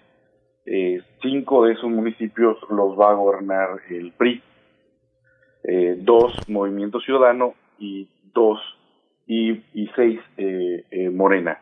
Eh, la capital no la tiene, la tiene Movimiento Ciudadano. Este, y, y realmente la fuerza o el choque político al menos es más con Movimiento Ciudadano que con el PRI. El PRI se va a un tercer lugar en la elección a gobernador con un eh, Cristian Castro Bello con un candidato que es sobrino de Alejandro Moreno, con un Alejandro Moreno que tiene, al menos en el Estado, eh, eh, una percepción eh, muy poco favorable. Es un personaje que en Campeche re, causa un desagrado importante. Hay que decirlo, sus números así lo indican en la última encuesta que se hizo tenía un 18% de aprobación eh, y, realmente es, es, un personaje que es poco querido en Campeche. Eso lo transmitió a todos los candidatos del PRI. Entonces, eh, eh, pero bien, eh, hay que decirlo, la elección se fue a tercios. Hubo menos de un 1% entre el primero y el segundo lugar y un 1.8% entre el tercero y el primer lugar.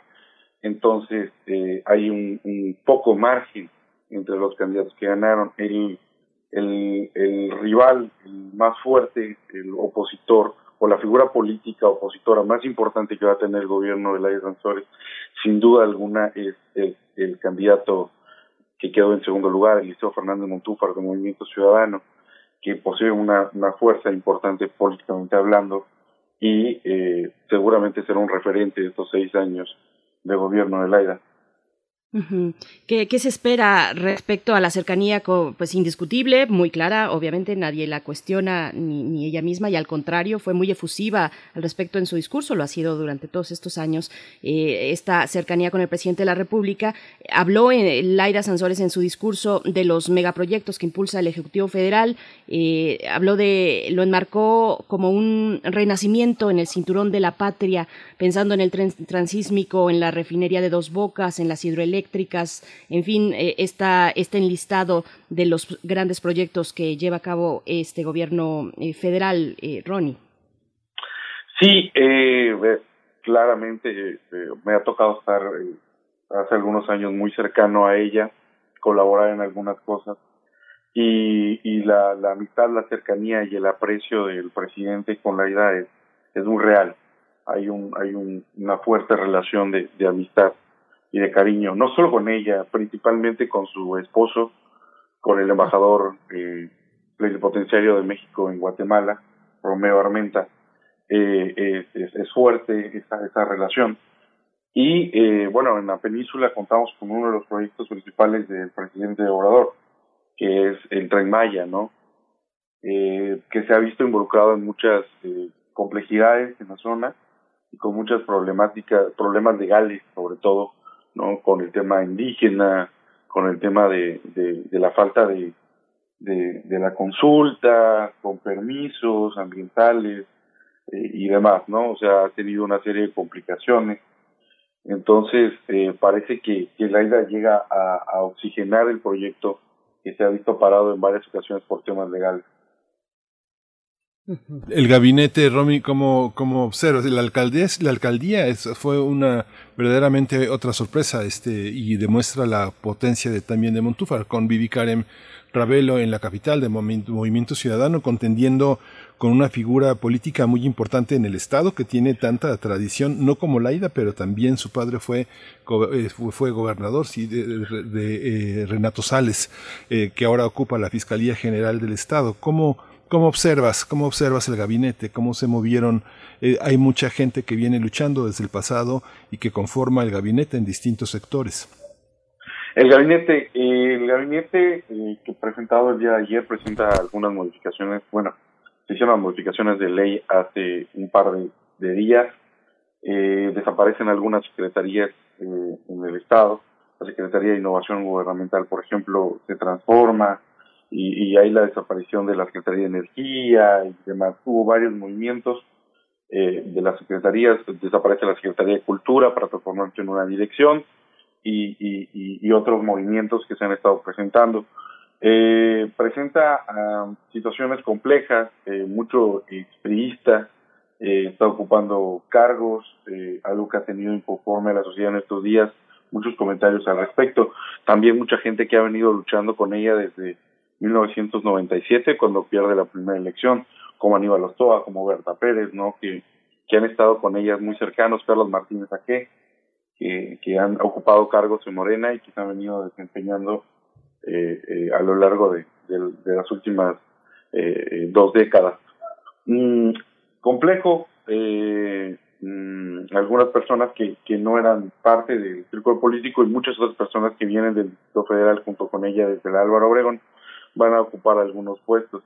Yo podría dividirlo en tres secciones. Las personas que vienen con ella del Álvaro Obregón, que van a ser cuatro secretarías, las personas que han estado en Morena desde hace mucho tiempo y las que, eh, eh, pues bueno, ya han ocupado cargos eh, eh, de primer mando en otros eh, sexenios con otros gobernadores que ahora ella está nuevamente incluyendo dentro del escenario administrativo del Estado.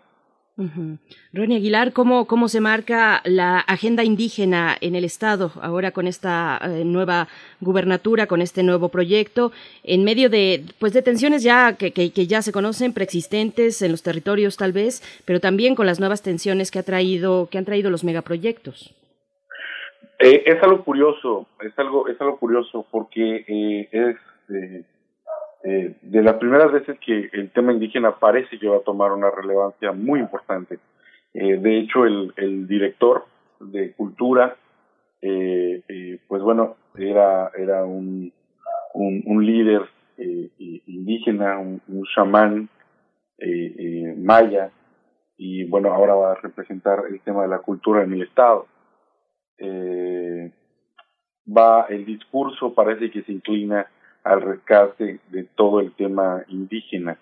Eh, se ha filtrado de parte de los que integran el gabinete que eh, se viene con un discurso de la eh, mayatequización, incluir dentro de la educación pública el tema de el rescate eh, de toda la cultura maya. Y bueno, eh, parece que, que, que se va a tomar muy en cuenta lo que ellos dicen, cosa que es sumamente importante por como repito, la consulta indígena con el tema del tren Maya ha parado, eh, legalmente ha parado eh, varios tramos de construcción porque pues no se ha realizado una consulta libre, pre previa e informada como lo, lo, lo solicita la ley indígena en este país. Entonces, eh, eh, se, sí ha sido complicado para, para, para el desarrollo de este proyecto y parece que ahora va a haber un poquito más de inclusión y se va a poder resolver todos esos temas que estaban parados con los gobiernos anteriores. Eh, hay que recordar que Alejandro pues trabó muchas de esas cosas, ¿no? Y que no no se lograba generar.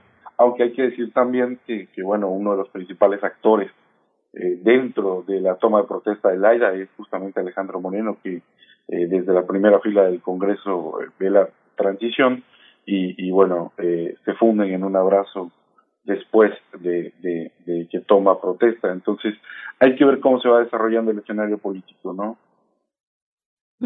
Claro. Un aspecto también en, en, en Campeche, una cosa que yo, yo escuché que hay una exigencia de Laida de incorporar lo más posible los elementos de la cultura maya a la, a la, parte de gobierno. Ahí hay varios elementos, como por ejemplo el tema de, las, eh, de la medicina tradicional, el tema de la salud, eh, pareciera que en esta transición, Ronnie, el gobierno saliente bajó la guardia. No había tantos contagios como ahora lo hay. Es la variante Delta, bajaron la guardia. ¿Cómo se conjunta esta manera de gobernar el territorio de salud? Pude ver la ley orgánica, y apenas hay unas cuantas líneas al tema de la salud. ¿Se va a dejar como toda la línea el gobierno federal? ¿Esa es la, esa es la, la inclinación, la orientación del gobierno actual? Dos temas. Eh, eh, respecto a el tema de la medicina tradicional, durante muchos años los gobiernos apoyaron mucho el tema, ¿no? Somos un estado eh, eh, donde la pobreza representa un número importante de la población y donde hay muchas distancias para recorrer para llegar a diferentes municipios y poblados, por lo que era fundamental tener, pero además eh, certificados como, como médicos tradicionales. Eh, esto eh, estuvo hace muchos años, en este gobierno se pierde por completo. De hecho, eh, hasta el tema de las parteras, que era un tema fundamental para las comunidades en los municipios, se fue perdiendo. Eh, lo que ahora se presenta es el rescate de todo esto.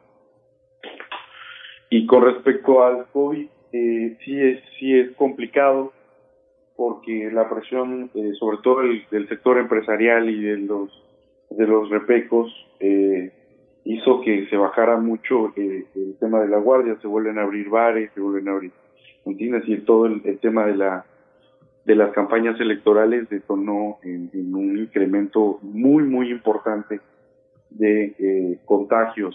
Eh, eh, pasamos de tener 16, 17 contagios al día a 400, 500 en un estado pues muy pequeño como es Campeche, pero además concentrados en su gran mayoría en la capital. Entonces, eh, sí, sí hay eh, por lo menos, eh, creo que la última cifra fueron 2.500 contagios a, a, la semana en, una capital de menos de 250 mil habitantes.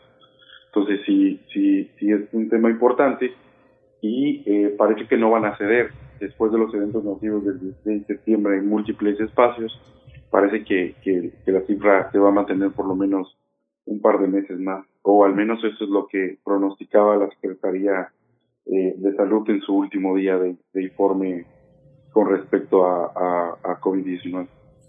Uh -huh. Aguilar, otro de los elementos que también la gobernadora eh, pronunció en su discurso de toma de protesta eh, es el de los abogados de oficio. Serán los mejor pagados del Estado, dijo así Laida Sansores. Y bueno, eh, es finalmente, lo sabemos, la defensa de los que no tienen para pagar un abogado defensor eh, costoso. Eh, ¿cómo, ¿Cómo está el tema de la, viendo, viendo desde ese ángulo, cómo está el tema de la impartición de justicia en el Estado? ¿Qué se propone? ¿Qué mejoras eh, y, cambios puedan resultar con, con una nueva generación pues a cargo del gobierno? La impartición justicia en el Estado es compleja, estaba supeditada a lo que el gobernador eh, indicara. Realmente tenía un control, Alejandro, total de, de tanto tribunales, ¿no? de la fiscalía, ¿no? Incluso hubimos eh, varios reporteros perseguidos en su momento, reporteros encarcelados, exfuncionarios encarcelados, todo, todo, todo aquello que representara una voz opositora al gobierno de Alejandro, pues era, era encarcelado inmediatamente, ¿no? Eh, a pesar de que los medios nacionales no tenían un foco muy importante en Campeche, pues realmente sí hubo una, una represión muy importante.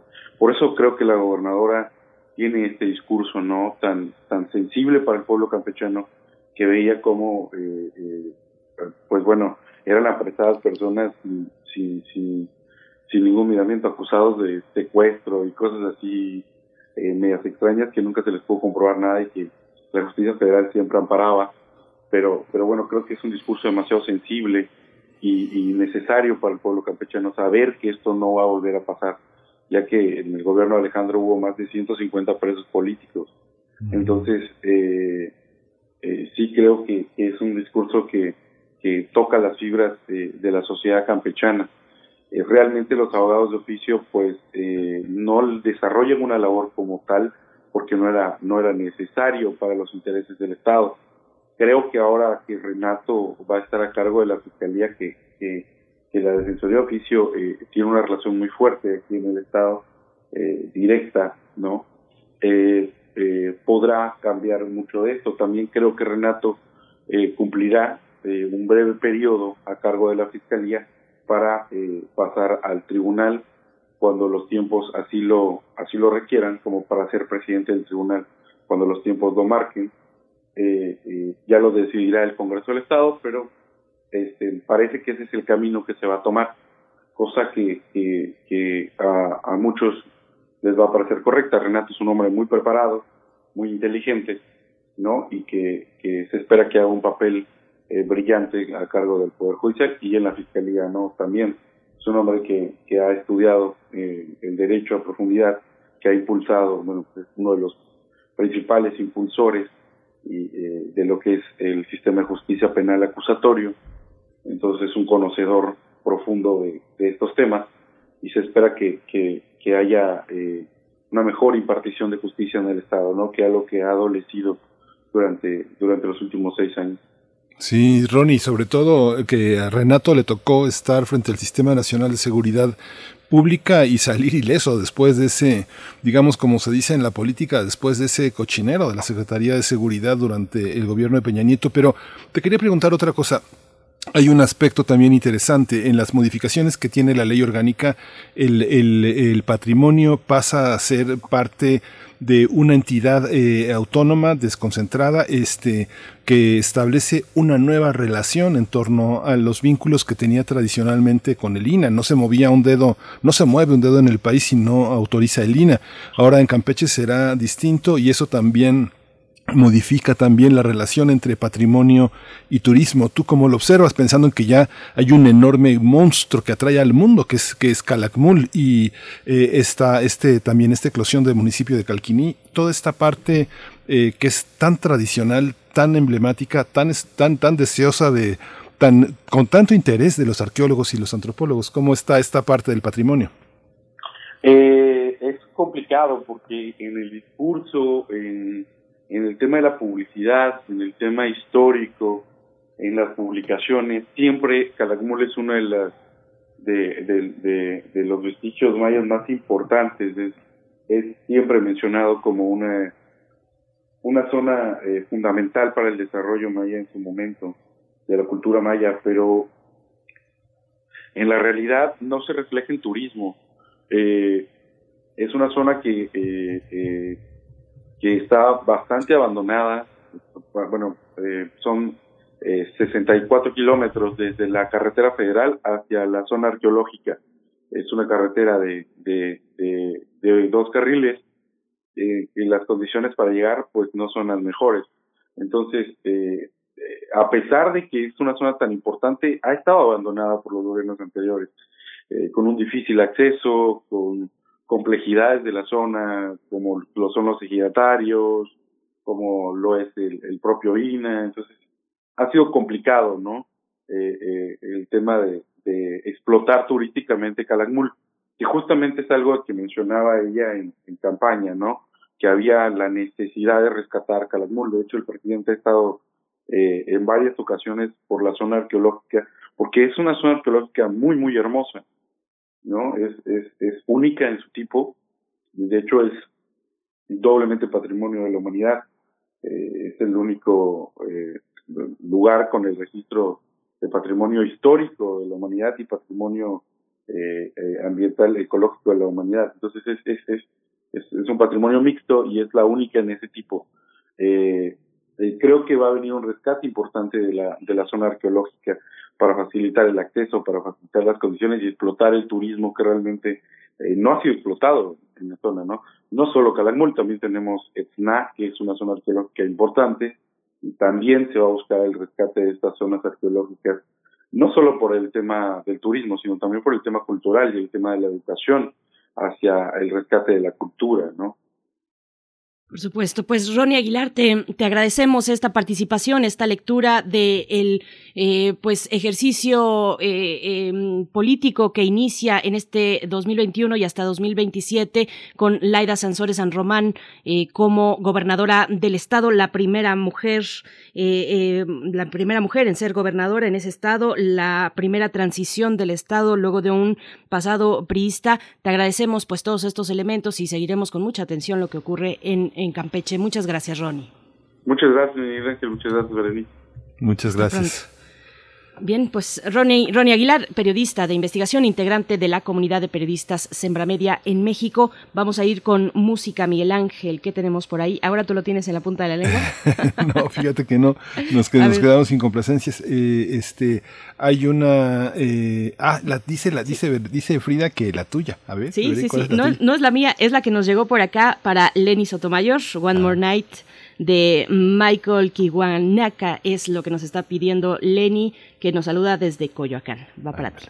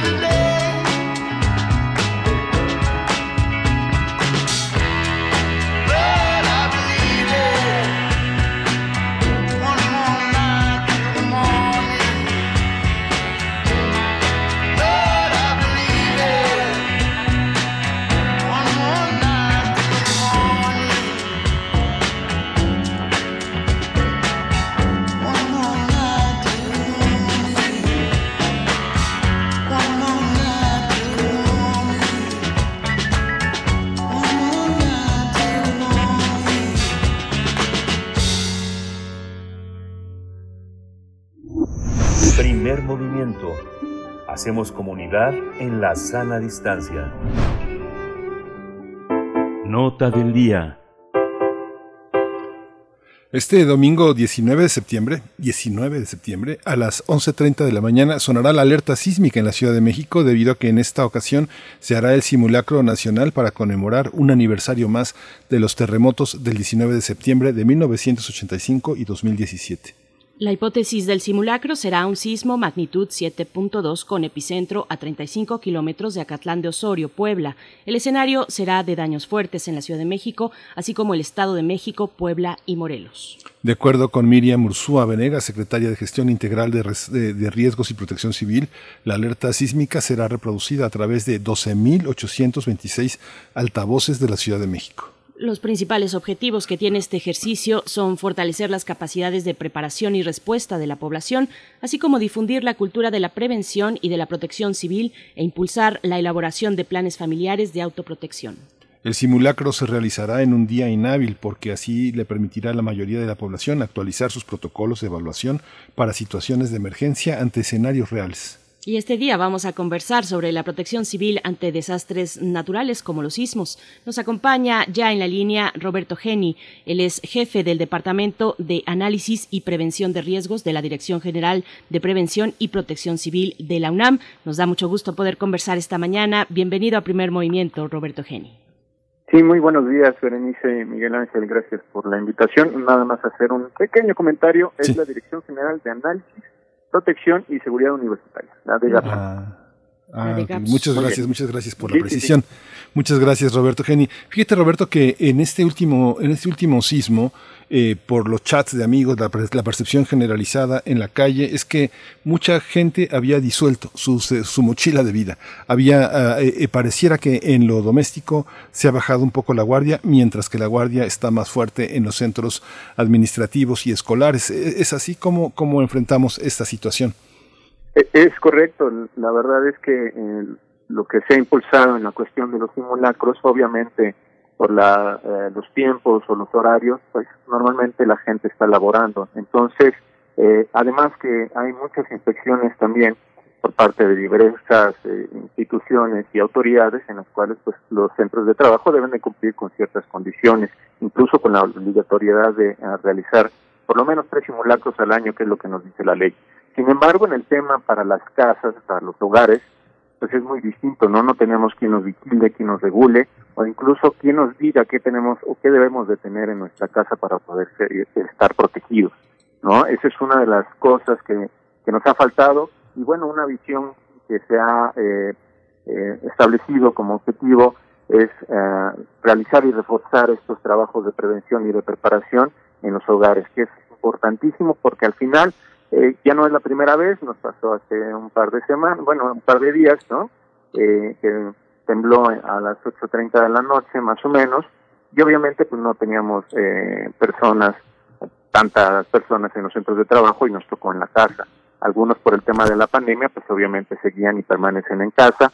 Y también nos pasó eh, eh, en el 19 de septiembre del 17, en el cual la mayoría de las construcciones que fueron afectadas, bueno, eran hogares, ¿no? Eran este edificios de, de condominios, entonces sí es importante reforzar todo este aspecto, toda esta visión de la preparación y la prevención en casa. Roberto, ¿cómo, ¿cómo se enfrenta, cómo enfrentar, qué decirle a la población, a los radioescuchas, cómo se enfrenta un simulacro como este, pues con temores tan, tan recientes, de pronto también con lo que mencionaba Miguel Ángel Quemain, muchos no estaban, no estábamos eh, preparados como lo estuvimos eh, después de eh, aquel sismo de 2017, con nuestra mochila de vida, con nuestro protocolo familiar, o bueno, sobre todo familiar, además de que se dio en la noche por las condiciones de pandemia, pues estamos relegados en nuestras casas todavía muchos de nosotros nosotros. Cuéntanos cómo, cómo enfrentar un simulacro como, como este que, que nos espera para el próximo domingo. Bien, lo importante antes de realizar un simulacro es preparar nuestro plan familiar de, de protección civil y de prevención de riesgos. Algo importante que debemos de tomar en cuenta es de que en casa eh, desgraciadamente no tenemos las mismas capacidades de respuesta, incluso de vigilancia, como lo tendríamos en un centro de trabajo. Entonces, con más razón tendremos que reforzar este plan familiar. No es otra cosa más que eh, la primera parte es identificar qué riesgos tenemos y qué nos pueden afectar en nuestra casa.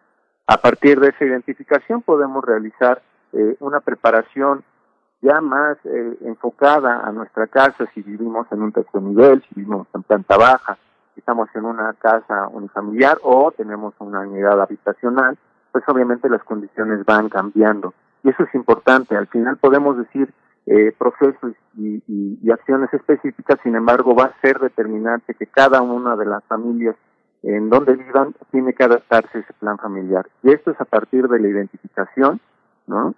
Vemos, eh, eh, identificamos los riesgos, nos preparamos, prevenimos y obviamente la preparación también es algo importante eh, en este sentido porque, eh, y tomaron ahorita un, un, concepto, el de la mochila de emergencia.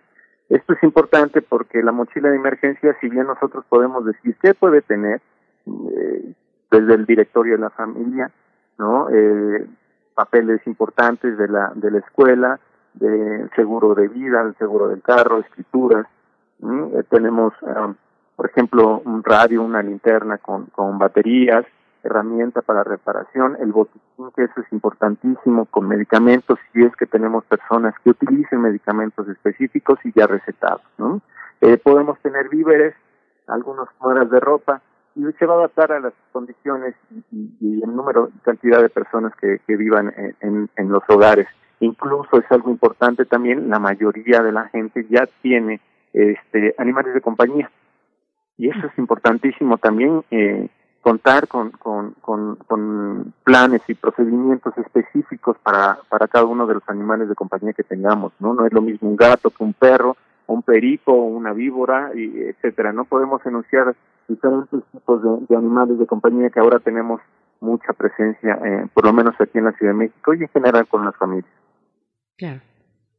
Hay una parte de Roberto Geni que también tiene, tiene esto que comentas de la, de la composición familiar. Justamente en la pandemia muchas personas dejaron sus sus puestos de, de, trabajo cambiaron, dejaron de rentar donde estaban y cambiaron, cambió mucho la, la estructura de la, de la habitación en la Ciudad de México y muchas personas aumentaron, se aumentó la población en las viviendas, muchas personas jóvenes ahora han regresado a, hogares donde están sus, no solo sus padres, sino también eh, alguno de sus abuelos o los dos abuelos, junto con las mascotas que mucha gente sola eh, se llevó a vivir con sus padres. ¿Cómo está esta? Hay que revisar este cuadro también, ¿verdad?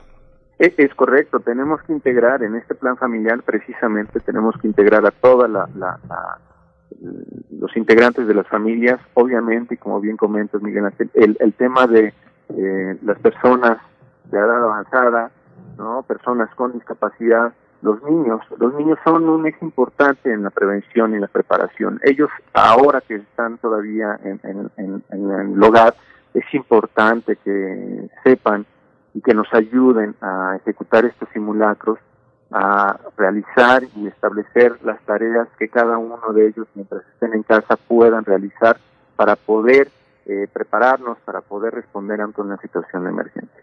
Esto es importantísimo, la, la, la ayuda y el apoyo que pueden tener los jóvenes en estas tareas de prevención y de preparación son básicas, son, son importantes e imperantes. Roberto, Roberto Geni, eh, bueno, en la universidad, en la UNAM, seguimos en clases eh, online, pero ¿cómo, ¿cómo es esta cercanía desde, en términos de, protección y prevención de riesgos? ¿Cómo es la cercanía que se ha dado, la comunicación que se ha dado con la, con la comunidad universitaria ahora que estamos bajo estas condiciones? Eh, cuéntanos un poco, por favor. Sí, realmente estamos reforzando todo el tema de la capacitación, la formación del personal obviamente también el tema de eh, formación en línea, ¿no? Eh, es algo importante y aprovechar estas tecnologías con las cuales la, pandemia nos ha, ha, forzado a utilizar mucho más y de manera eh, eficaz.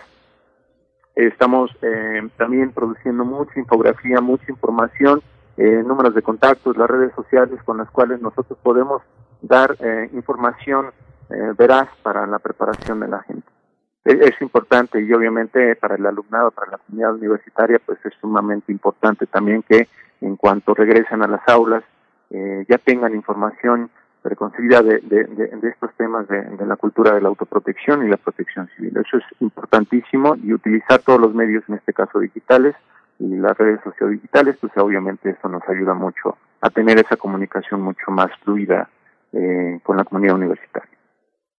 Fíjate, Roberto, que eh, con todo y la, campaña que se ha hecho en algunos medios de que regresaron pocos niños a clases, que eh, este, según lo que reporta la CEP es, es, falso, eh, parece que los niños han sido con todo y que en los descansos todavía se, se, juntan, no les cuesta mucho trabajo conservar la sana distancia, hay varias medidas que están observando, que es el lavado de manos, la utilización de gel y el uso de cubrebocas.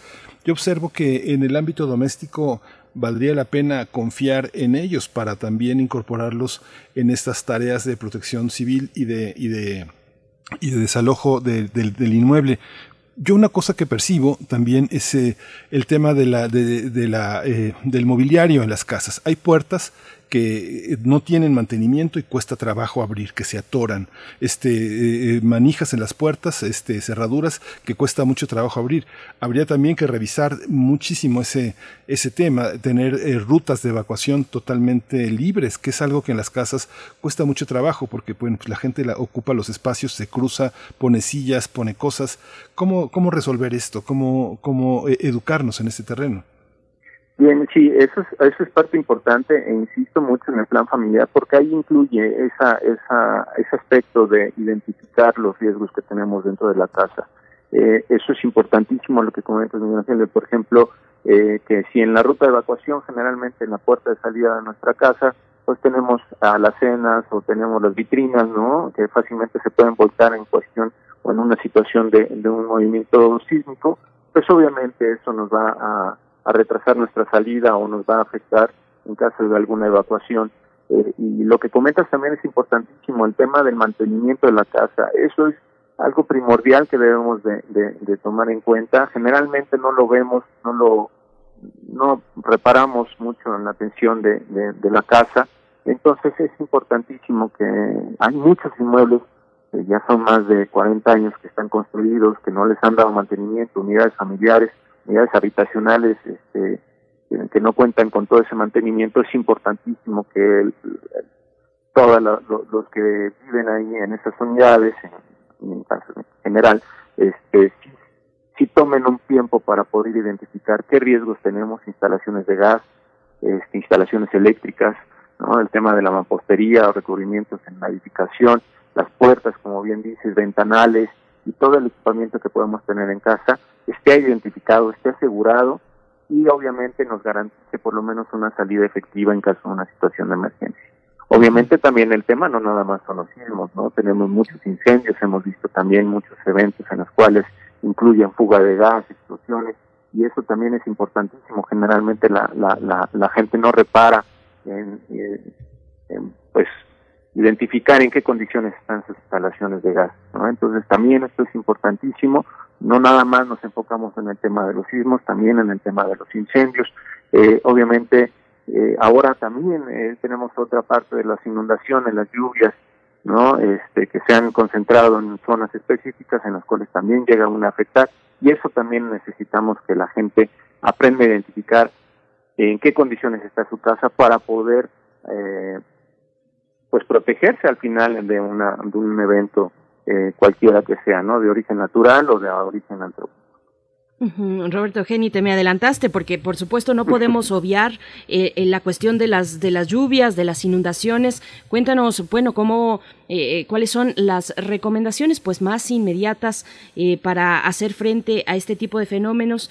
¿Sirve ahí la mochila de vida? Eh, ¿Cómo adecuarla para estas múltiples situaciones cuando sabemos que si es que así nos encontramos en, en una zona de riesgo, por ejemplo, de desbordamiento de un río, de un canal? Cuéntanos, por favor, Roberto. Sí, primero, eh, dentro de este tema, lo que comentábamos anteriormente, la mochila pues sí debe de estar preparada y debe de estar asignada, incluso a lo mejor no con toda la familia, pero cada miembro de la familia puede tener una, ¿no? Las necesidades y condiciones de cada quien eh, pues va a variar, entonces sí es importante a lo mejor preparar una eh, en general o incluso podría ser una en particular por cada una de las personas o miembros de la familia que, que habiten ahí, ¿no? Esa es una de las cuestiones. La segunda es mantenernos informados. creo que la parte importante, por ejemplo, en el tema de lluvias, ha sido eh, mantenerse alerta, eh, estar pendiente de los avisos que nos puedan generar las autoridades locales, en las cuales nos indiquen eh, qué debemos de hacer si tenemos que evacuar, si nos podemos refugiar en nuestra casa. Obviamente, si estamos cerca de una aluvión de un río, es importante que, que, nos preparemos, ¿no? Tener eh, cosas o equipamiento material para proteger la entrada o evitar la entrada de agua. Si no es así, pues obviamente prepararnos para que en caso de ingreso del agua, este, no nos afecte a los muebles o la mayoría de los muebles, o por lo menos lo más eh, preciado que podríamos tener dentro de una casa, ¿no? Eso ya va a depender de cada una de las condiciones en las cuales nos encontremos, obviamente de la capacidad que nosotros tengamos de respuesta, pero la preparación, insisto, es vital. La prevención, eh, si sabemos que estamos cerca de una ladera, bueno, pues igual, estar pendientes, estar avisando a, a nuestros familiares que en caso de una situación podamos ir a resguardarnos con ellos o comunicarnos en dónde nos vamos a encontrar si en caso de que no no no podamos estar en casa o nos agarre fuera este a dónde podemos recurrir. Todo ese tipo de, de, de elementos y acciones que son importantes nos van a ayudar mucho a, a estar a, preparados a estar atentos y responder de manera adecuada ante una situación. Claro. Eh, en la, en la, Roberto, perdón, en la experiencia personal, por ejemplo, en 2017 que Mucha gente estuvo, estuvimos tan activos eh, tratando de apoyar y ayudar. Un elemento que me parecía interesante es el, papel que juegan los vehículos, la gente que tiene la, la, fortuna, el privilegio de tener un automóvil. De pronto el automóvil juega un papel muy importante, las llaves del auto, poder, poder resguardarse, poder, esta vez que llovió, este, ahí me tocó ver muchas personas eh, con, con bebés, con bebés, muchas eh, que salieron corriendo con su bebé eh, muy expuestos. Al día siguiente vi mucha gente con malestares en la garganta, la situación climática generó que muchas personas se resfriaran, se resfriaran en esas situaciones. ¿Qué papel juegan este tipo de, de cuestiones que hay afuera, como el vehículo, por ejemplo, los vehículos, se incorporan a las tareas de, este, de resguardo, de protección? Sí, eh, dependiendo de las condiciones, insisto, mucho, mucho eh, el tema que hemos visto en, en, semanas y en días anteriores, bueno, resultan más afectados luego los vehículos que la casa, ¿no? Entonces también va dependiendo mucho de en qué condiciones estemos, eh, qué tanto podemos resguardar estos vehículos precisamente como para un transporte de, de víveres, para eh, trasladarnos a una zona más, más segura, ¿no? De menor riesgo, una evacuación eh, específica eh, dentro de una zona, pues obviamente regional, de la manera regional, pues obviamente sí nos va a ayudar mucho, ¿no? Pero va dependiendo de las condiciones. Lo que yo sí te podría decir es que, por ejemplo, eh, sucedió en el 19 de septiembre del 2017 que se colapsaron las, via eh, las vialidades, ¿no? No podíamos llegar a, las, a, nuestros centros de trabajo, nuestras casas, o en caso particular, pues a, la emergencia, atender la emergencia, ¿no? Entonces, eh, pues va, va, va dependiendo de las condiciones, el lugar donde estemos, y eso es importante, incluir a lo mejor también el tema de los vehículos como una forma de transportarnos o de resguardarnos o incluso de trasladarnos hacia una una zona más segura, ¿no? Eh, la casa, la, la, cuestión, por ejemplo, de los, los vehículos, eh, incluye también las, moto, las motocicletas, ¿no? Fue algo muy particular también en el 19 de septiembre del 17, en el cual funcionaron mucho más, eh, más eficientes eh, para el traslado de personas, médicos, brigadas específicas para revisión de, estructuras, eh, víveres, ¿no? Fue algo muy particular y eso sí nos ayuda muchísimo en la cuestión del transporte y traslado en, en caso de una emergencia. Roberto Geni, tenemos ya un minuto por delante únicamente, pero hay algunos comentarios con respecto a la eh, si es recomendable o no subir a la azotea cuando uno se encuentra pues en los pisos altos de un edificio. Si puedes eh, compartirnos en un minuto, por favor. Bien, eh, bueno, esas son, son, son, condiciones muy variables. Eh, es como si me preguntaran, bueno, si mi edificio se va a caer. La verdad es que es muy complicado saberlo sin, haberlo visto, sin hacer un estudio específico, un estudio estructural. Entonces es muy muy complicado, va a depender de las condiciones en las que esté el inmueble, va a depender cuántos niveles tiene el inmueble, qué edad tiene, eh, cuántas personas son o cuántas viven en ese inmueble. Entonces va dependiendo, yo les recomendaría más bien que identificaran, se acercaran con nosotros a la Dirección General de análisis, eh, protección y seguridad universitaria, pues para por, lo menos ponerlos en contacto y orientarlos a lo mejor un estudio estructural eh, nos va a identificar si que si es mejor salir o quedarnos o subir o bajar, ¿no? Eh, va a depender de las condiciones que, que, que tenga nuestro inmueble. No es algo determinante. Sí, pues Roberto Geni, muchísimas gracias por todo este esfuerzo, por toda esta, por toda esta lección y todo este aspecto que es tan técnico y que es tan circunstancial también. Te agradecemos muchísimo esta, esta conversación y bueno, nos quedamos eh, con la consulta de la Dirección General de Análisis, Protección y Seguridad Universitaria, que es uno de los ámbitos a los que podemos recurrir, no solo los universitarios, porque la universidad es la universidad de la nación, es la universidad de todos. Así que bueno, muchas gracias por todo este, por todo este esfuerzo y toda esta enseñanza. Muchísimas gracias. Hasta pronto. Miguel Ángel, gracias.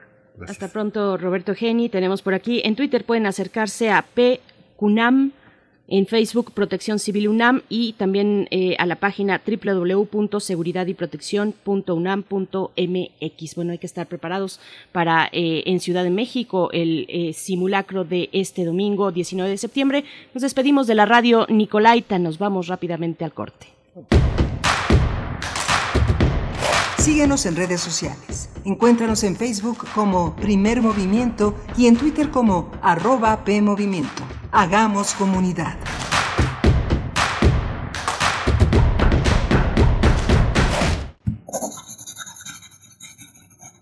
Un libro no termina con el punto final. No es solo la escritura y la corrección. Hay mucho más que un proceso creativo o un arranque de inspiración. Las palabras encierran conocimiento y cultura, pero también gustos y texturas. Los invitamos a probar los sabores y los saberes del lenguaje. Eso, todo eso, es lo que saben las palabras. Saben las palabras. El amor por el lenguaje en todas sus presentaciones. Con Laura García, todos los lunes a las 18.30 horas, retransmisión sábados a las 17 horas por el 96.1 de FM y el 860 de AM. Solo por Radio UNAM. Experiencia sonora. Esto no puede ser así. O se es o no se es. ¿En serio quieres meter a Shakespeare en esto? Es que no tiene sentido. Hasta su nombre lo dice. No tiene nada que ver con eso. Ya te dije que si no tiene queso, no es quesadilla. Oiga, no me digo si su quesadilla va a ser con queso o sin queso. Es de ley defender la quesadilla sin queso hasta con los dientes. Así como conocer la nueva ley de participación ciudadana. Ejercer tus derechos es de ley. Conoce más en www.iscm.mx. Instituto Electoral Ciudad de México. Con participación todo funciona.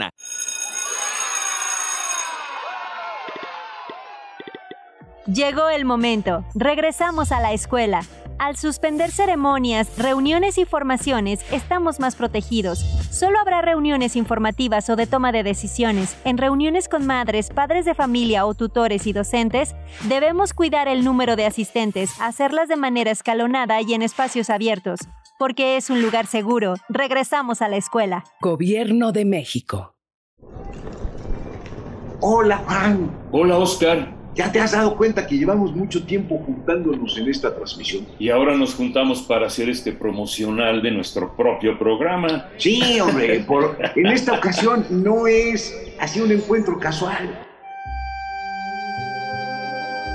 Las Esquinas del Azar, todos los martes a las 10 a.m. y retransmisión los sábados a las 4 p.m. por el 96.1 de FM. Radio UNAM, Experiencia Sonora. La ciencia que somos. La ciencia que somos. Iberoamérica al aire. Descubre la ciencia que está presente en tu día a día a través de cápsulas, reportajes, entrevistas y reportes en vivo. Viernes de 10 a 11 horas por el 96.1 FM. La ciencia que somos. Iberoamérica al aire. Una coproducción de Radio UNAM y las direcciones de divulgación de la ciencia y de las humanidades.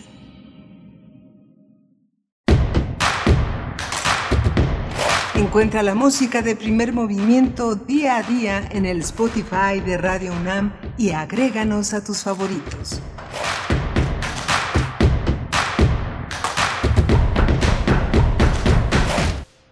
Buenos días, bienvenidos, bienvenidas. Estamos iniciando nuestra tercera hora de transmisión aquí en primer movimiento en este viernes, viernes 17 de septiembre de 2021. Son las nueve con cinco minutos y bueno, hemos estado recibiendo sus complacencias musicales. Ya hay suficientes para el día de hoy, pero pues las vamos enfilando para dentro de una semana. Eh, saludamos, saludamos a Frida Saldívar en la producción ejecutiva, Arturo González en los controles técnicos y mi compañero Miguel Ángel Quemain en los micrófonos en la conducción una emisión muy interesante la que hemos tenido esta mañana, querido Miguel Ángel. Buenos días. Sí, muy interesante eh, el tema, el tema del simulacro el domingo, pues va a ser una, un, un aspecto fascinante en la ciudad, una, una, un pretexto, una voluntad de revisar lo que tenemos, de de hacer un recuento de la familia, de que es muy numerosa en este momento de pandemia, de pandemia para alguna, algunas personas en las que eh, la casa de los padres, de los hermanos, ha sido como un refugio temporal mientras se, se, estabilizan algunos aspectos, como tal vez el regreso a oficinas, el regreso a clases, que, este, que generan una, una, una distribución novedosa, muy distinta de la que teníamos hace algún año, hace más de un año y medio en, en la Ciudad de México va a ser interesante y también lo que tuvimos las elecciones de los gobernadores en distintos estados de la, de la República, que hemos hecho un repaso. Concluimos esta semana con Campeche, así que bueno, hay muchísimo, muchísima tela de donde cortar para nuestros radioescuchas. Tuvimos la semana esta presencia de, eh, de, del presidente del Colegio de Notarios en la Ciudad de México, eh, justamente para hablar del mes del testamento. Hay mucho que revisar para quienes no han tenido oportunidad de, de estar con nosotros en primer movimiento visiten el podcast, se van a encontrar con muchas sorpresas y muchas cosas que conservar y que, volver a escuchar. Por supuesto. Bueno, tenemos varios comentarios sobre nuestra conversación eh, hace un momento acerca del simulacro nacional de este 19 de septiembre, el próximo domingo, para el caso de Ciudad de México, esta conversación con Roberto Geni. Eh, y bueno, nos dice por acá Rosario Durán, dice mi vecina se fue a vivir a Ciudad de México, a un edificio en quinto piso, en Metepec vivía en una casa sola, con jardín. Su esposo todos los días iba a trabajar a la Ciudad de México. Se da el sismo del 7, del 7 de septiembre. Él sabía por simulacros que debía subir a la azotea ella que debía salir de casa. Conflicto, bajaron escaleras. Pues bueno, ahí hay que ponernos precisamente de acuerdo, ensayar para esto son estos simulacros. María Elizondo igualmente dice todo cambia, se refiere a, a la pandemia de COVID-19 y los sismos. Dice todo cambia, en estos momentos es básico ensayar, ponerse el cubrebocas para, para salir. Pues bueno, ahí algunos de los comentarios que nos que nos hacen llegar a través de redes sociales, pues sí, todo cambia. Díganos si ustedes salieron en el anterior sismo, eh, este reciente del 7 de septiembre, con cubrebocas o no. Yo aquí me voy a confesar públicamente, no, no pude salir, no pude, se me, se me fue, se me fue por completo, bajé y me di cuenta ya eh, cuatro pisos abajo que no traía mi cubrebocas, pues bueno, ya inmediatamente después hice mi, mi maleta de nuevo, e incluí gel sanitizante, cubrebocas y demás. ¿Cómo les fue a ustedes? ¿Y, cómo van a recibir este simulacro del próximo domingo? Pues bueno, ahí está las redes sociales para que nos hagan llegar sus comentarios. Tendremos en unos momentos más la poesía necesaria en la voz y selección de Miguel Ángel Quemain, querido Miguel Ángel, y también nuestra mesa del día. Sí, vamos a tener una, una mesa del día también muy, muy propositiva, muy, eh, muy rica sobre el libro Alimentarnos con dudas disfrazadas de ciencia, nutriendo conflictos de interés en México, que es una investigación que describe la estrategia que han utilizado grandes corporaciones de ultraprocesados comestibles y bebidas para bloquear, desviar y retrasar las políticas dirigidas a reducir las comorbilidades como resultado del consumo de alimentos pues muy tóxicos entre nosotros. Así es, estaremos conversando acerca de esta publicación, a alimentarnos con dudas disfrazadas de ciencia, nutriendo conflictos de interés en México, con su autora Martelena García y también con Guillermo Bermúdez en unos momentos más. Y tendremos teatro al cierre, eh, teatro, teatro eh, para disfrutar de la, de la función online de eh, la función virtual de El Abrigo. Estaremos conversando con Luis Martín Solís, director de esta obra de teatro, para cerrar este viernes 17 de septiembre. Vámonos antes con la poesía. Vámonos. Primer movimiento. Hacemos comunidad en la sana distancia. Es hora de poesía necesaria. La poesía necesaria de hoy está dedicada a la poeta española Beatriz Russo. Ella es poeta y narradora. Ella estudió filología y este libro que se llama La llama inversa lo publicó en 2020. Lo publicó en una editorial independiente española, Huerga y Fierro. Muchos la conocen. Es una editorial que ha luchado a fuego y hierro por mantenerse en el panorama narrativo, en el panorama poético español. Es Antonio Huerga el timonel de esta gran editorial, editorial pequeña, grande por, por todos sus contenidos. Vamos a acompañar este poema que he seleccionado de la llama inversa con una canción que forma parte del álbum Blood, que es de This Mortal Coil, y esta canción se llama Mr. Somewhere. Dice así el poema que está dedicado a los pirómanos políticos. La tierra es un camposanto repleto de lamparillas. Todo ocurre alrededor de una cantera de silicio y metalurgia. Unimos nuestros brazos entrelazados, arrimamos nuestros escudos en una fútil transigencia de residuos y miramos cómo el fuego reivindica su derecho de admisión. Piedra en las manos con los puños apuntando hacia lo alto. La hoguera crece en la similitud de un ánimo consensuado. Ya somos parte de ese fuego, de la resolución de las especies que formaron un nuevo código que nadie entiende pero se asume. Hay queroseno en las esquinas de la voz. Se implican los incendiarios, surgen guardianes del estigma, cancerberos de la miseria humana y de todas sus ruinas apiladas como leña cautiva. La hoguera se impregna entonces de razones y de cal. Del fuego emerge una bilis que recuerda la tez viscosa de las orugas. Los brazos comienzan a apretarse como intestinos solidarios y se inicia la competición por la infinitud de la tea. De la fruición de los metales ya nadie se acuerda, ni de su resplandor primero. Tan solo es visible el furor del inflamable y su destreza para extender la sombra de los pirómanos.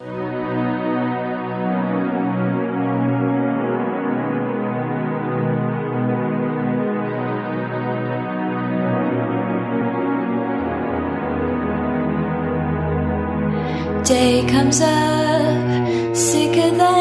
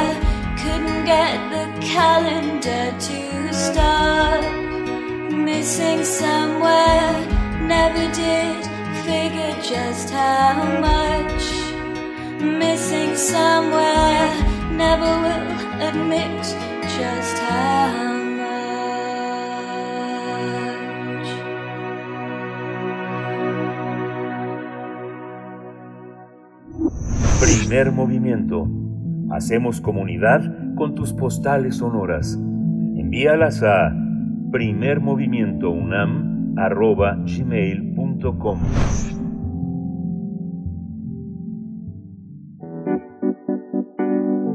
La mesa del día.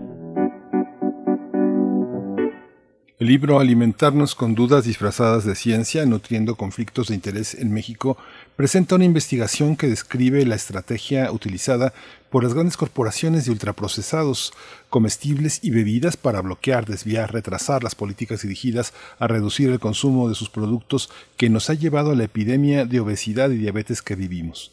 Se trata de un trabajo realizado por los periodistas Martelena García y Guillermo Bermúdez, quienes documentaron el modus operandi de estas grandes corporaciones de alimentos para seducir, engañar, confundir, desorientar e incluso comprar a académicos, funcionarios e instituciones. El libro publicado por El Poder del Consumidor registra los conflictos de interés que han ocurrido en México, así como sus protagonistas.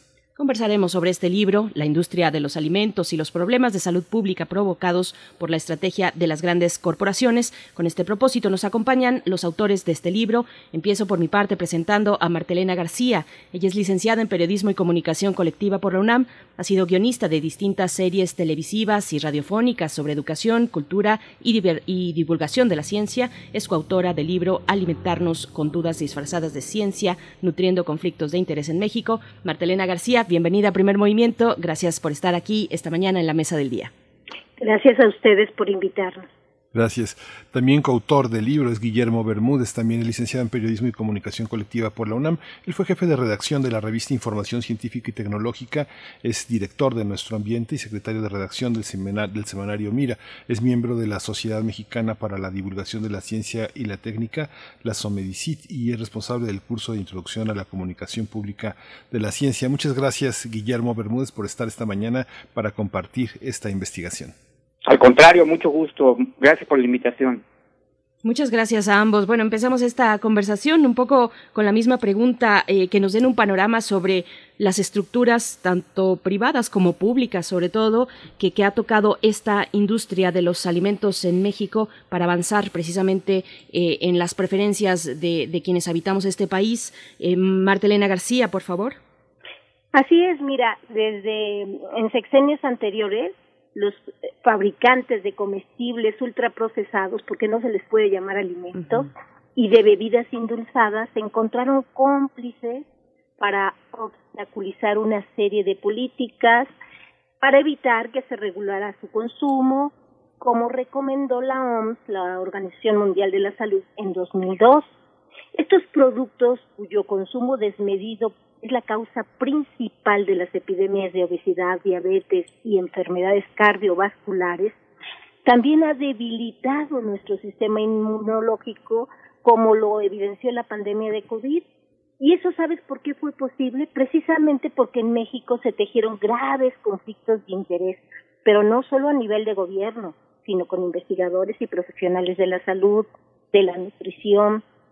Y muchos de estos entablaron vínculos de estos eh, profesionales e investigadores, entablaron vínculos con la industria alimentaria y de bebidas como si fuera lo más natural, no había límites éticos.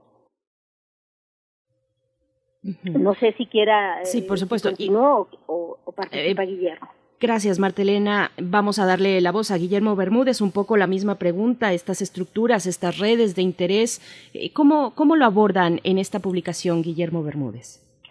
Pues mira, procuramos eh, eh, partir de, de que es necesario entrarle al debate del conflicto de intereses porque pues aquí no ha pasado nada. En Estados, en Estados Unidos, por ejemplo, en 2015, eh, el New York Times reveló eh, que numerosos profesionales de la salud, científicos, sociedades profesionales y centros de investigación, inclusive universidades, que deberían recomendar en principio evitar las bebidas azucaradas, pues eh, de pronto salió a la luz que estaban recibiendo financiamiento de una gran refresquera, ¿no? Ya sabemos cuál es todos.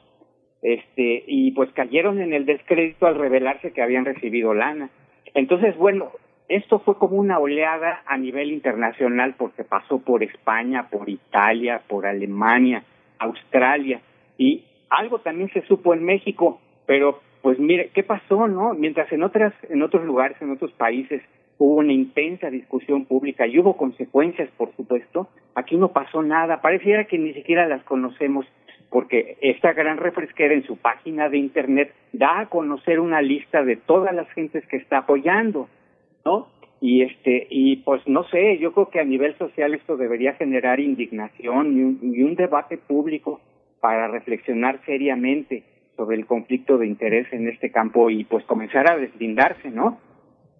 Uh Esta, este, este aspecto, Guillermo, eh, en la parte, eh, por una parte, en la parte de las escuelas, el aspecto, el aspecto escolar, ¿hemos avanzado o consideras que todavía es un territorio por avanzar? Por lo menos eh, este regreso a clases, la idea de la, la famosa cooperativa se acabó. La gente, los niños llevan su lunch, aunque muchos profesores según sé, han observado que muchos niños llevan sus paquetes, este, sobre todo en las zonas más desprotegidas, sus paquetes eh, eh, con celofán, digamos, los paquetes que vienen ultraprocesados, que se le hace lo más fácil en algunas zonas del país a las personas que mandan a sus niños a la escuela. ¿Cómo estamos en esa parte? Mira, no tengo datos precisos, pero sí observamos, Marta y yo, que a nivel general, eh, como que ha habido un despertar, ¿no? Esta pandemia nos puso sobre aviso de que en realidad los productos chatarra nos están debilitando el sistema inmunológico y son no solo causantes de todas estas epidemias que mencionamos al principio, sino también nos hacen vulnerables a, a otras enfermedades como el COVID-19. Entonces, este, sí, yo creo que hay mucho mayor conciencia de muchos padres de familia, este, y de muchos maestros también, y de muchos chavitos inclusive, este pero el eh, el ambiente obesogénico es, es, muy fuerte no este y eh, vamos por una parte los productos procesados que están dentro de la escuela y que que ya están en proceso digamos de retiro no pero por otra parte en muchas escuelas afuera se siguen vendiendo chatarritas este algunas sin marca y, y eh, los niveles, digamos, de consumo de estos productos, pues siguen siendo muy elevados. Esa es la verdad, como lo demuestran las altas tasas de, obesidad eh, infantil y de adultos, ¿no? Hay una hay una parte de Marta Elena García que de, que sostienen ustedes que es pues es que es muy grave, es muy fuerte el pensar que algunos académicos tienen precio. Hemos visto en la universidad cómo se han acercado políticos, eh, grupos de interés a tratar de promover la factura de tesis que justifiquen cosas eh, injustificables que tienen detrás eh, parámetros antiéticos que no son aceptables en, uno, en ninguna universidad, no solo en la nuestra. ¿Cómo, ¿Cómo está esta situación? ¿Cómo es capaz de corromperse un sector académico para avalar proyectos de tesis y de investigación como estos que señalan ustedes en el libro?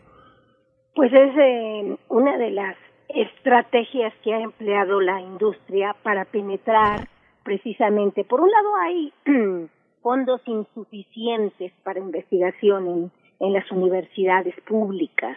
Entonces eso de alguna manera es aprovechado por la industria y sobre todo para los jóvenes que empiezan proyectos de investigación recién egresados, en fin.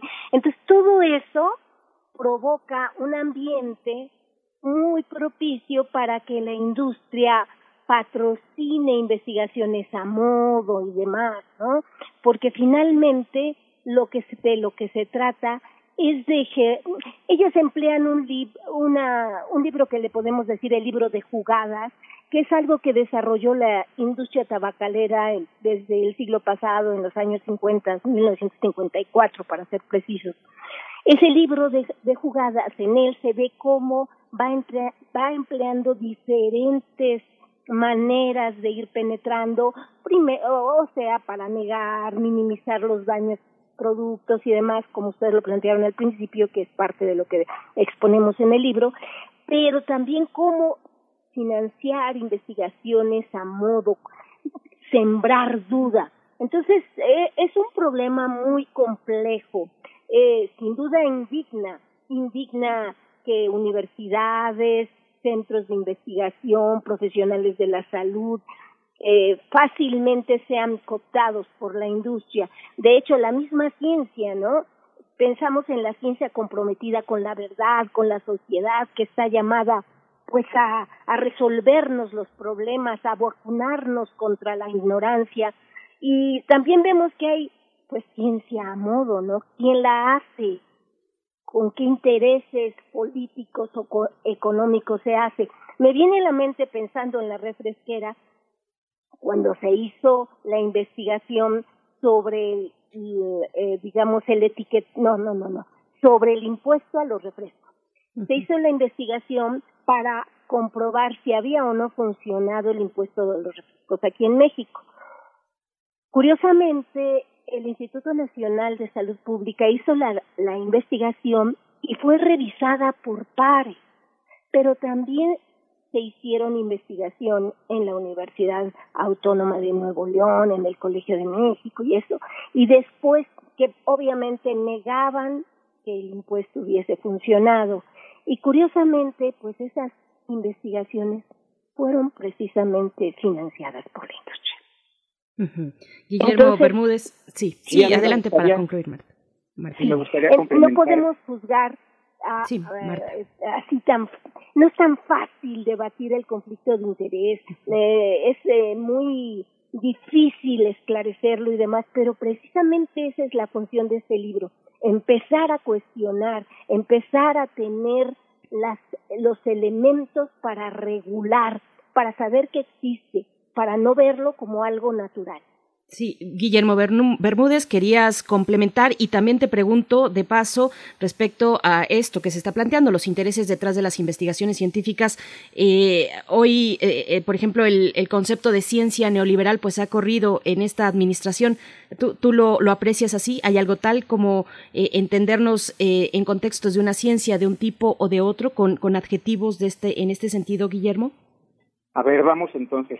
Em, para complementar nada más un poco lo que decía Marta, eh, eh, esta, esto se fue dando de una manera muy, como muy natural, como decía Marta. Era una inercia de colaboración, este, en el cual primero los investigadores y las universidades y todo este eh, conjunto de instituciones científicas, digamos, como que percibió de una manera muy natural que se acercaran a, este, a financiar estudios, a patrocinar congresos, a otorgar premios. Hay premios científicos que tienen muchos años patrocinados por la industria de alimentos y bebidas procesadas.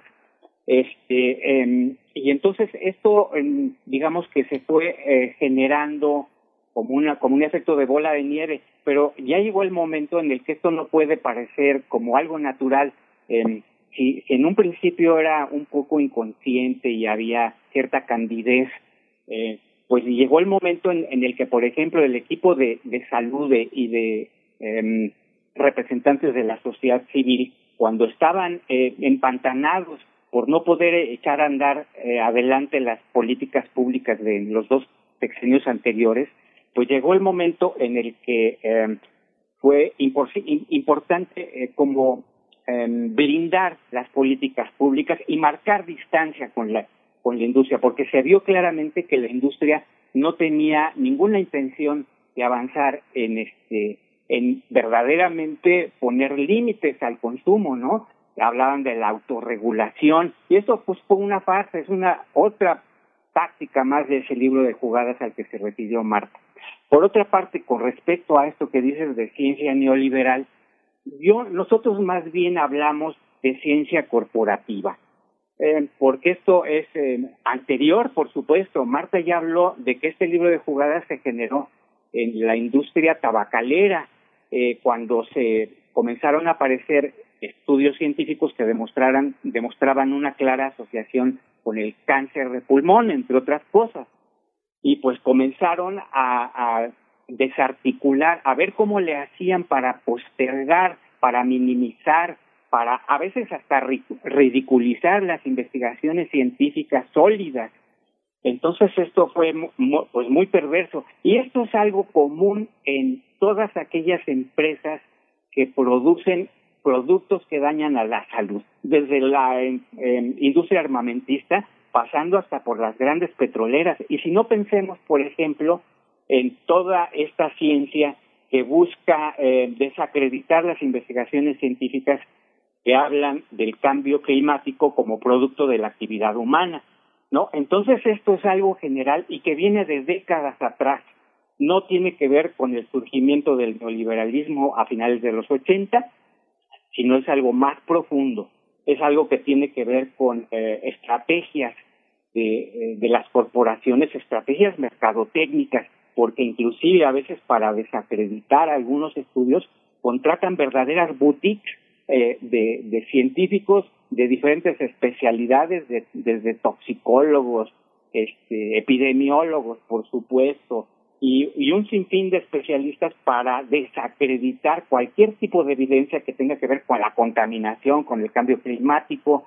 Este, pensemos también, por ejemplo, en, en este en este asunto. Bueno, no sé si nos vayan a vaya a salir el tema de las sociedades profesionales que también está interesante. Bueno, podemos, podemos dejarlo en pausa para que en una siguiente intervención nos puedas comentar, Guillermo Bermúdez, eh, al respecto. Eh, finalmente, este es un libro que nos abre un camino para seguir avanzando en ese entramado de complicidades que han enfermado a la población eh, y hay mucho todavía por descubrir. Es una manera de entrarle al tema. Y, y, bueno, en ese sentido, Martelena García, te pregunto dónde, dónde está la responsabilidad de los gobiernos, cuáles son aquellos momentos que ustedes identifican clave, eh, donde por acción o por omisión el gobierno o los gobiernos, cuáles, cuándo han permitido pues el avance de esta industria, que es muy amplia. Hablamos de una industria en, digamos en términos generales, pero que es muy amplia eh, ahí, por ejemplo, pienso como un botón de muestra importante el debate legislativo en su momento, cuando eh, el impuesto de las bebidas azucaradas fue muy simbólico en ese sentido. Cuéntanos eh, el, el, debate y los entretelones del debate legislativo, Martelena García. Bueno, mira, durante los últimos dos sexenios fundamentalmente, son los dos momentos fundamentales. Ahí se empezaron, como decía Guillermo, intentaban regular una serie de cosas y había un contubernio entre autoridades de salud, la COFEPRIS, este, investigadores, en fin, que impidieron que las políticas sobre reducir la obesidad eh, en, en nuestro país funcionaran. Primero que nada pusieron el acento, y esto fue muy perverso, en que la obesidad es responsabilidad individual, no es que haya un ambiente eh, gestado por la publicidad y por muchos otros elementos para que realmente sea un ambiente obesogénico. Tampoco permitieron que, le, que el, el Estado, el gobierno regulara un etiquetado comprensible. ¿Qué pasó? La industria se autorreguló, impuso el etiquetado que no entendíamos ni siquiera gente especializada como los nutriólogos eh, comprendían el significado de ese etiquetado. También hicieron un código de publicidad infantil. O sea, finalmente todas esas cosas ocurrieron durante los últimos dos sexenios, fueron obstaculizando totalmente y eso fue dando pues, lugar a que en México actualmente sean siete de cada diez adultos tengan obesidad y uno de cada tres niños también. Entonces, es el ambiente, es la manera del contubernio entre autoridades de, de salud, la industria, eh, investigadores, todo eso fue lo que gestó de alguna forma esta, esta, esta epidemia silenciosa llegara hasta las alturas que ahora tenemos, ¿no? Y cuando los especialistas, como decía Guillermo, rompieron esa inercia de colaboración, que esto fue pues tratando de instrumentar estas medidas, trataron de blindar todas estas eh, situaciones, pero fue imposible, no se podía aquí hablar de conflicto de interés. Entonces, yo creo que fundamentalmente son esos dos sexenios, ¿no? Sí, hay una este, este aspecto, Guillermo, que querías desarrollar, por favor, este ponlo sobre la mesa. Sí, nada más para complementar un poquito lo que dijo Marta, en ese en ese eh, tipo de relaciones que se fueron gestando los conflictos de interés, y había por supuesto los, eh, varios secretarios de salud que no permitían este que, que pasaran estas iniciativas. Una de ellas, por ejemplo, también muy simbólica fue la jarra del buen beber la jarra del buen beber era un cartelito que habían diseñado el equipo de especialistas que estaban impulsando estas eh, medidas. Este paquete es un paquete de medidas este y, y que de pronto ya se iba a distribuir y alguien desde las alturas habló y paró la distribución de ese cartelito. que quedó ahí guardado. Otro, otro ejemplo muy claro fue la conformación del OMENT, que determinó cómo iba a ser el, la Secretaría de Salud.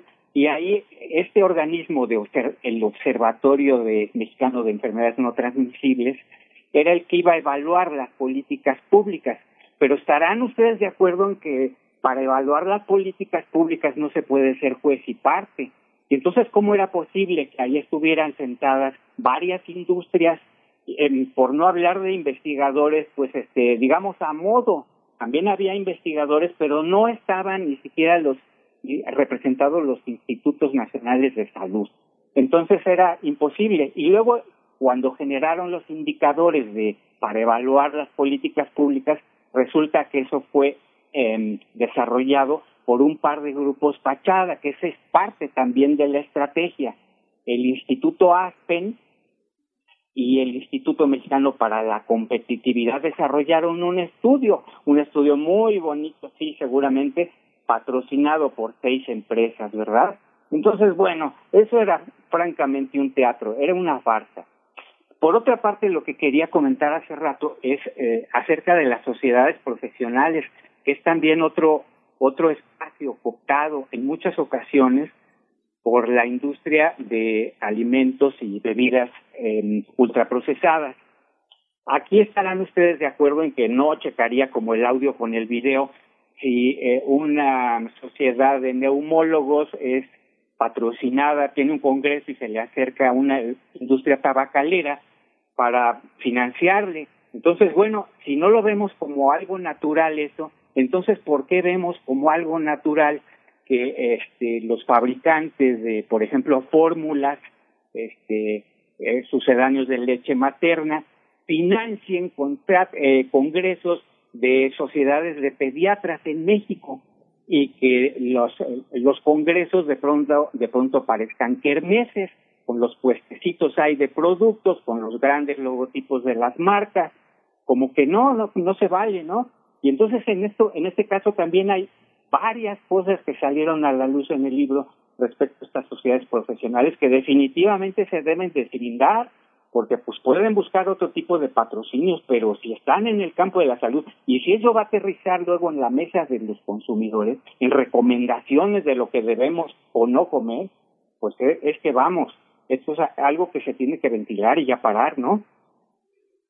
Sí, Guillermo, es esta, esta cuestión ahora, eh, Marta Elena García, eh, eh, hay, una, hay un aspecto pues profundamente político, ¿no? Los ataques y los libros que se hicieron en contra este, de, de, de López Gatel, Hugo López Gatel, el subsecretario de Salud, que fue muy impresionante cómo se generaron las campañas en su contra, independientemente de muchos aspectos que hay que valorar sobre el manejo de la pandemia, nunca había tenido una difusión como la tuvo eh, este prácticamente en cadena nacional y frente a la prensa esta, esta acusación frente a los eh, frente a los medios de toda esta industria de que estaba eh, alimentaria que bueno alimentaria como tú dijiste al principio entre comillas cómo estamos en ese territorio frente a los medios. En los medios hay también un conflicto de intereses todavía a estas alturas en el tercer año de un gobierno que ya tiene casi dos enfrentando la pandemia tenemos esta esta resistencia todavía en medios? Pues sí, yo creo que es obvio, ¿no? Estas fake news constantes y demás, sobre todo en el ámbito, cada rato se quejan y lo más curioso es que eh, hacen evaluación de lo que ha ocurrido con el manejo de la pandemia, ¿quiénes? Pues los que propiciaron que la, gente esté tan enferma, los, los que dieron pie a que esta eh, pandemia, la de la obesidad y el sobrepeso, fuera creciendo como ha crecido. Entonces sí, yo creo que eso es obvio, sigue, sigue. Pero precisamente este, este libro es fundamental para que cuestionemos los ciudadanos, los estudiantes, los científicos, los académicos, indaguemos qué hay detrás de quien está lanzando este tipo de críticas, noticias, este, para que sepamos qué tipo de organizaciones y de personajes son los que están al frente de estas campañas, ¿no? Estos personajes con una dimensión desconocida para muchos en la sociedad, precisamente ese es el problema, que desconocemos sabemos que son figuras públicas, pero desconocemos esa trayectoria como la de los exsecretarios de salud de sexenios pasados, ¿no? Tienen muchas tablas en el escenario, pero son personajes que han estado en las puertas giratorias, quiero decir, han estado en universidades públicas, han sido secretarios de salud, han estado en las industrias, entonces todo eso debemos de conocer los ciudadanos para evaluar la información que nos está llegando, ¿no? Guillermo decía que muchos de estos personajes son consumados trapecistas, ¿no? Brincan de un lado al otro, ¿no? Por un lado. Y por el otro también es hora de exigir a las grandes empresas que transparenten sus actividades e intereses, que digan a quiénes financian. Y además hay otra cosa fundamental. En el sector público sí está regulado el conflicto de interés. Es hora de que el conflicto de interés también se regule en estos espacios. Se sepa quiénes financian. Por ejemplo, vamos a suponer que un investigador recibe financiamiento. Debe transparentar, decir, yo recibí eh, financiamiento de tal empresa para esta investigación. Y ya simplemente la gente sabrá si le cree o no cree a los resultados de la investigación. Pero vamos a ponernos en el escenario de que el investigador recibe, transparenta de dónde vienen esos recursos y respeta sus resultados, no deja que se le impongan, porque hay casos, ¿eh? Hay casos también de en que hay gente que dice, no, yo no puedo quitar esto que me estás diciendo porque me diste el financiamiento. Quédate con eso y yo me voy. Eso es importante, ese tipo de actitudes de ética, subir el, la cuestión ética es fundamental. No sé si con eso queda contestada la pregunta. Pues eh, con, con, muchas dudas, por supuesto, por delante y varias eh, en la audiencia nos preguntan dónde se puede conseguir el libro. Ya nos estamos acercando al final de esta charla, Guillermo Bermúdez, Marta Elena García. Eh, un, un, par de minutos para cada quien, para, para un cierre. ¿Qué sigue para, para estos hilos que están jalando con esta publicación? Guillermo Bermúdez, por favor. Pues yo creo que lo que sigue es lo que decía Marta, que hay que generar un intenso debate público en todos los espacios que, los investigadores se, se, desprendan de esa ingenuidad, de esa credulidad o candidez y, se pongan más las pilas de, por una parte, transparentar y por otra parte, decir hasta dónde eh, eh, es permisible alguna condición que le quiera poner un, eh, una empresa a una investigación o a un congreso este o a un premio este o alguna actividad cualquiera que sea este hasta dónde porque eh, eso no puede seguir pasando y menos en el campo de la salud yo insistiría porque ahí se juega este pues eh, lo que estamos viviendo ahora no qué consecuencias más dramáticas por por tener dos dos sexenios de, malas políticas de, de, de personajes en el gobierno y en la industria que nos han llevado a esta situación por supuesto, de manera directa o indirecta, la, la industria de, de, comestibles ultraprocesados, como nos corregía Marta Elena,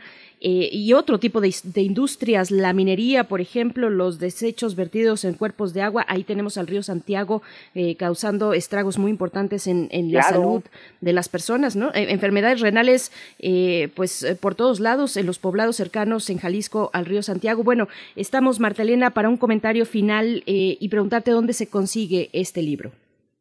Bien, pues para empezar, yo creo que sería fundamental que la industria se comprometiera precisamente ya no mediante engañosos programas de responsabilidad social y ambiental, porque eso también ocurre. Hacen su responsabilidad social y ambiental como si fuera de alguna manera un lavado verde, lo utilizan para el marketing, eso es eso también es terrible, ¿no? Y tampoco financiar investigaciones a modo que desacrediten las evidencias en contra de sus productos o que ensalcen sus virtudes, aunque eso suponga moderar sus ganancias, ¿no? la verdad no tenemos intención de perjudicar a la industria, pero sí queremos que esta deje de perjudicar la salud de los mexicanos, ¿no? Yo creo que debe ser a través de la colaboración auténtica con las políticas de salud alimentaria en la que la industria podía participar, pero claro, sin contraponerse ni interferir en ellas. Y paralelamente debería reformular sustancialmente sus productos que está comprobado que han dañado y siguen dañando la salud, ¿no?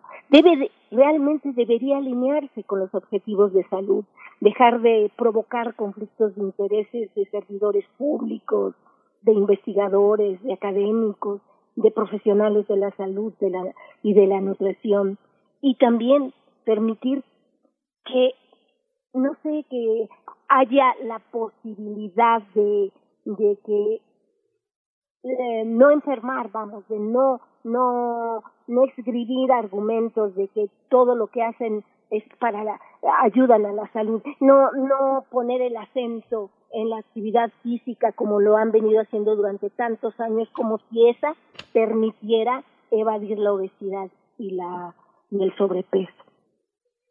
Pues muchísimas gracias a los dos. Ya tendremos que, que darle continuidad también a este libro sobre el tema de la, de la salud mental. El tema del, del, del peso es una, es una obsesión que nos persigue y es parte de esta, de esta, de esta irresponsabilidad social. Gracias, Guillermo Bermúdez, licenciado en Periodismo y Comunicación Colectiva por la UNAM, investigador, jefe de redacción de Información Científica y Tecnológica. Gracias, Marta Elena García, también egresada de Comunicación Colectiva de la UNAM, Solo guionista. Muchas gracias. Una Sí. cosa más, el libro lo pueden adquirir, es gratuito, pueden Ah. eh, solicitarlo al el Poder de Consumidor en su página, eh, en Facebook, ahí pueden solicitarlo, solo eh, tendrían que pagar gastos de envío, pero el libro es gratis. Muchas gracias, qué maravilla. Mucha gente va a necesitarlo, es una guía, es parte de lo que tenemos que tener junto, junto al recetario. Ya después gracias. entrará digital también, pero en un principio solo va a ser- se va a distribuir físicamente.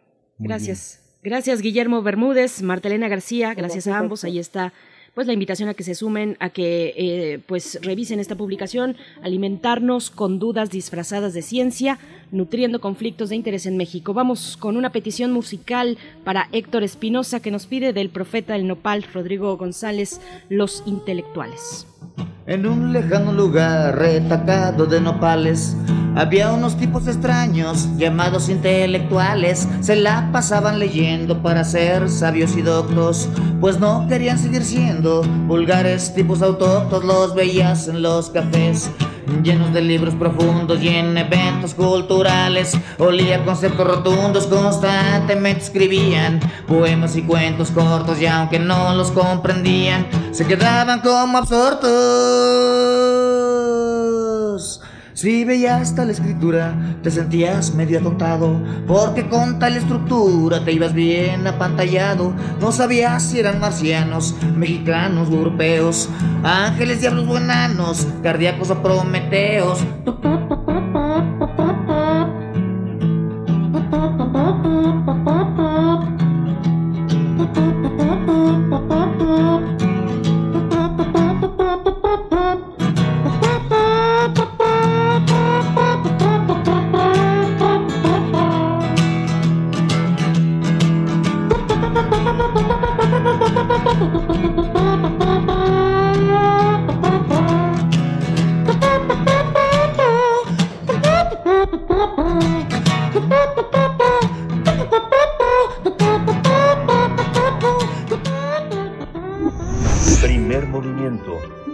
Hacemos comunidad en la sana distancia.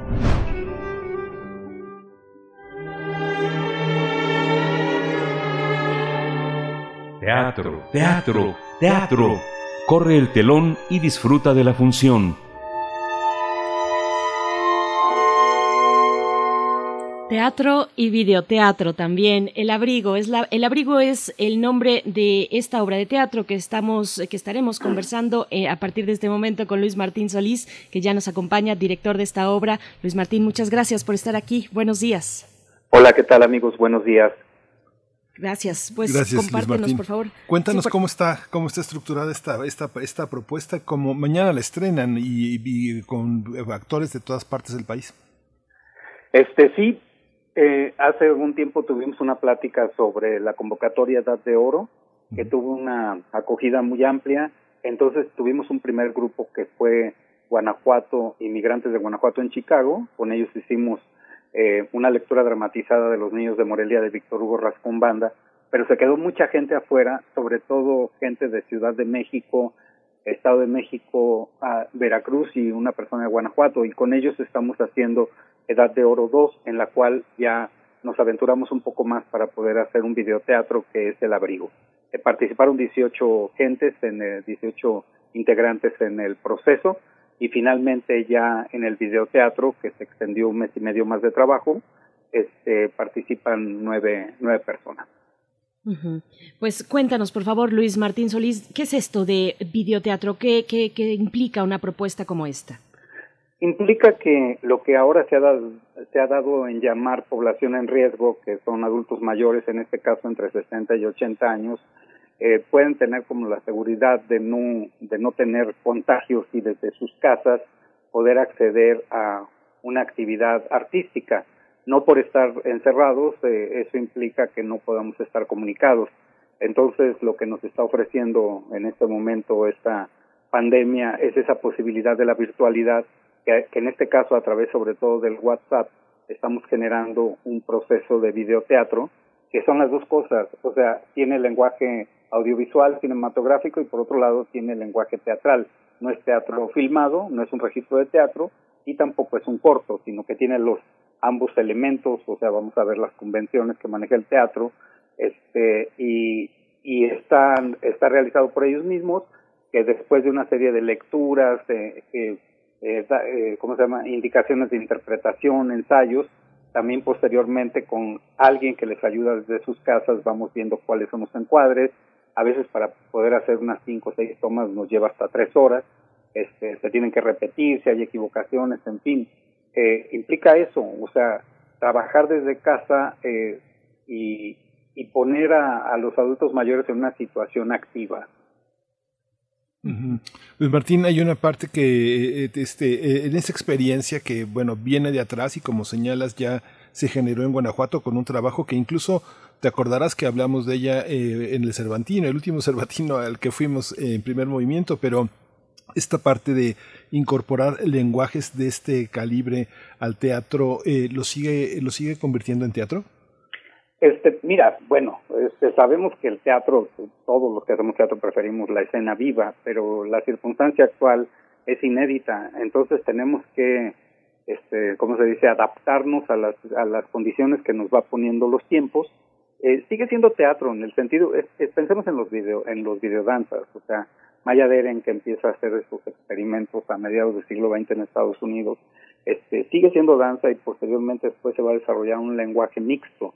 Este, sí es danza, pero también es video. En este caso creo que los videoteatros están encontrando una, una naturaleza que sí tengan esa parte del lenguaje cinematográfico, pero que también tengan una parte del lenguaje teatral. O sea, y sobre todo pienso que aquí el asunto de las convenciones, las maquetas, el vestuario, este, en fin, las, las convenciones que son netamente teatrales, que están jugando con en plazas este, este, de, cámara, eh, juntos van creando este, un nuevo lenguaje, que no es nuevo, pues no es nada nuevo, sino que simplemente en este caso lo que a mí me parece interesante es que con una tecnología quizá la más básica que tenemos en la actualidad para comunicación, como sería el WhatsApp, se pueden lograr cosas muy interesantes y sobre todo que en este caso adultos mayores que se creía que ellos justamente son los que están ajenos a, a las nuevas tecnologías eh, y no, no tienen acceso, en, en este caso las están realizando, que a mí es lo que me parece como, como más interesante, ¿no?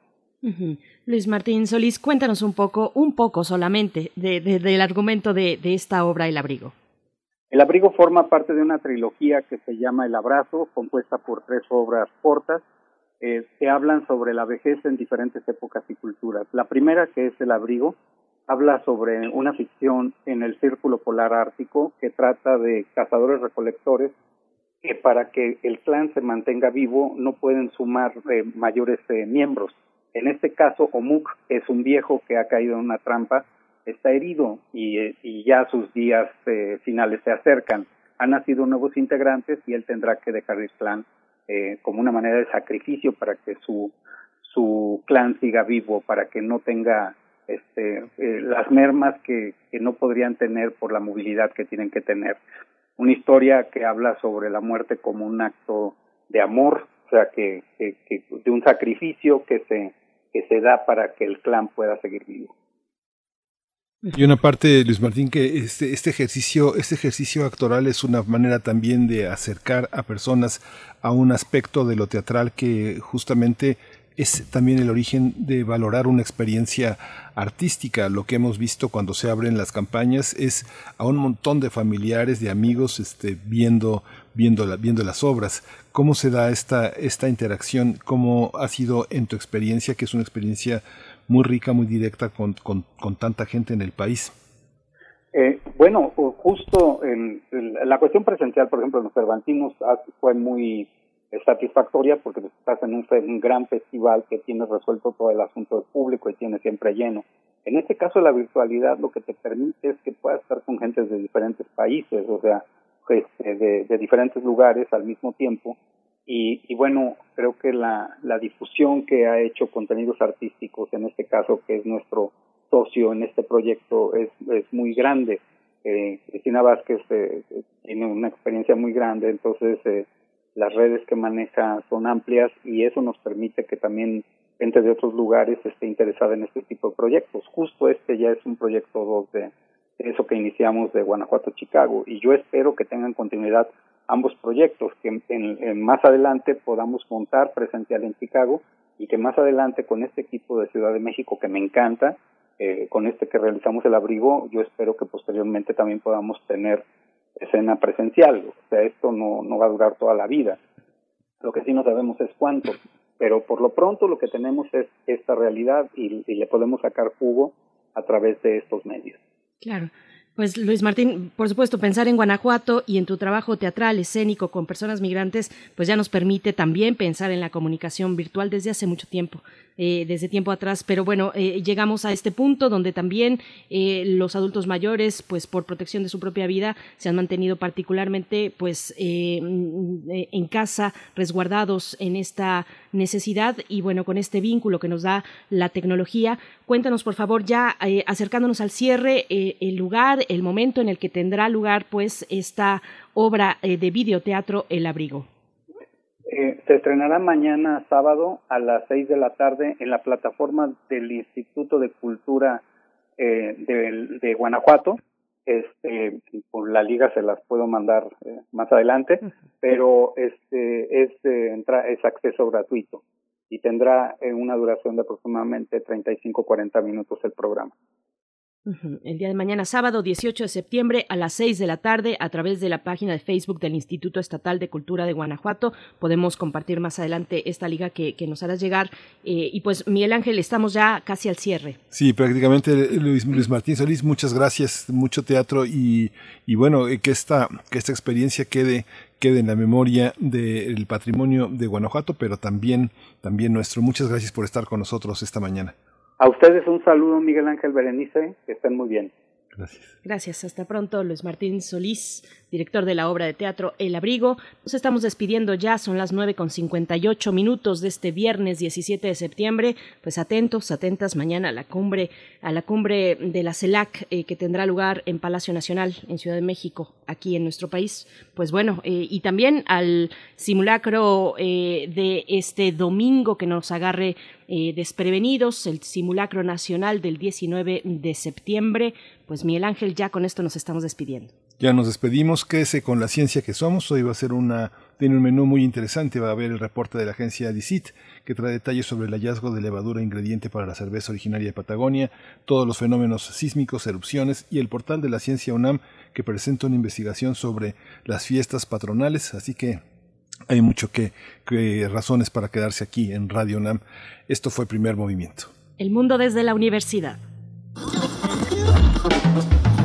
Radio UNAM presentó Primer Movimiento. El mundo desde la universidad. Con Berenice Camacho y Miguel Ángel Quemain en la conducción. Frida Saldívar y Violeta Berber, producción. Antonio Quijano y Patricia Zavala, noticias. Miriam Trejo y Rodrigo Mota, coordinadores e invitados. Tamara Quirós, redes sociales. Arturo González y Socorro Montes, Operación Técnica. Servicio Social, Cecilia Esquivel y Roberto Rebollo. Locución, Tessa Uribe y Juan Stack. Quédate en sintonía con Radio UNAM. Experiencia sonora.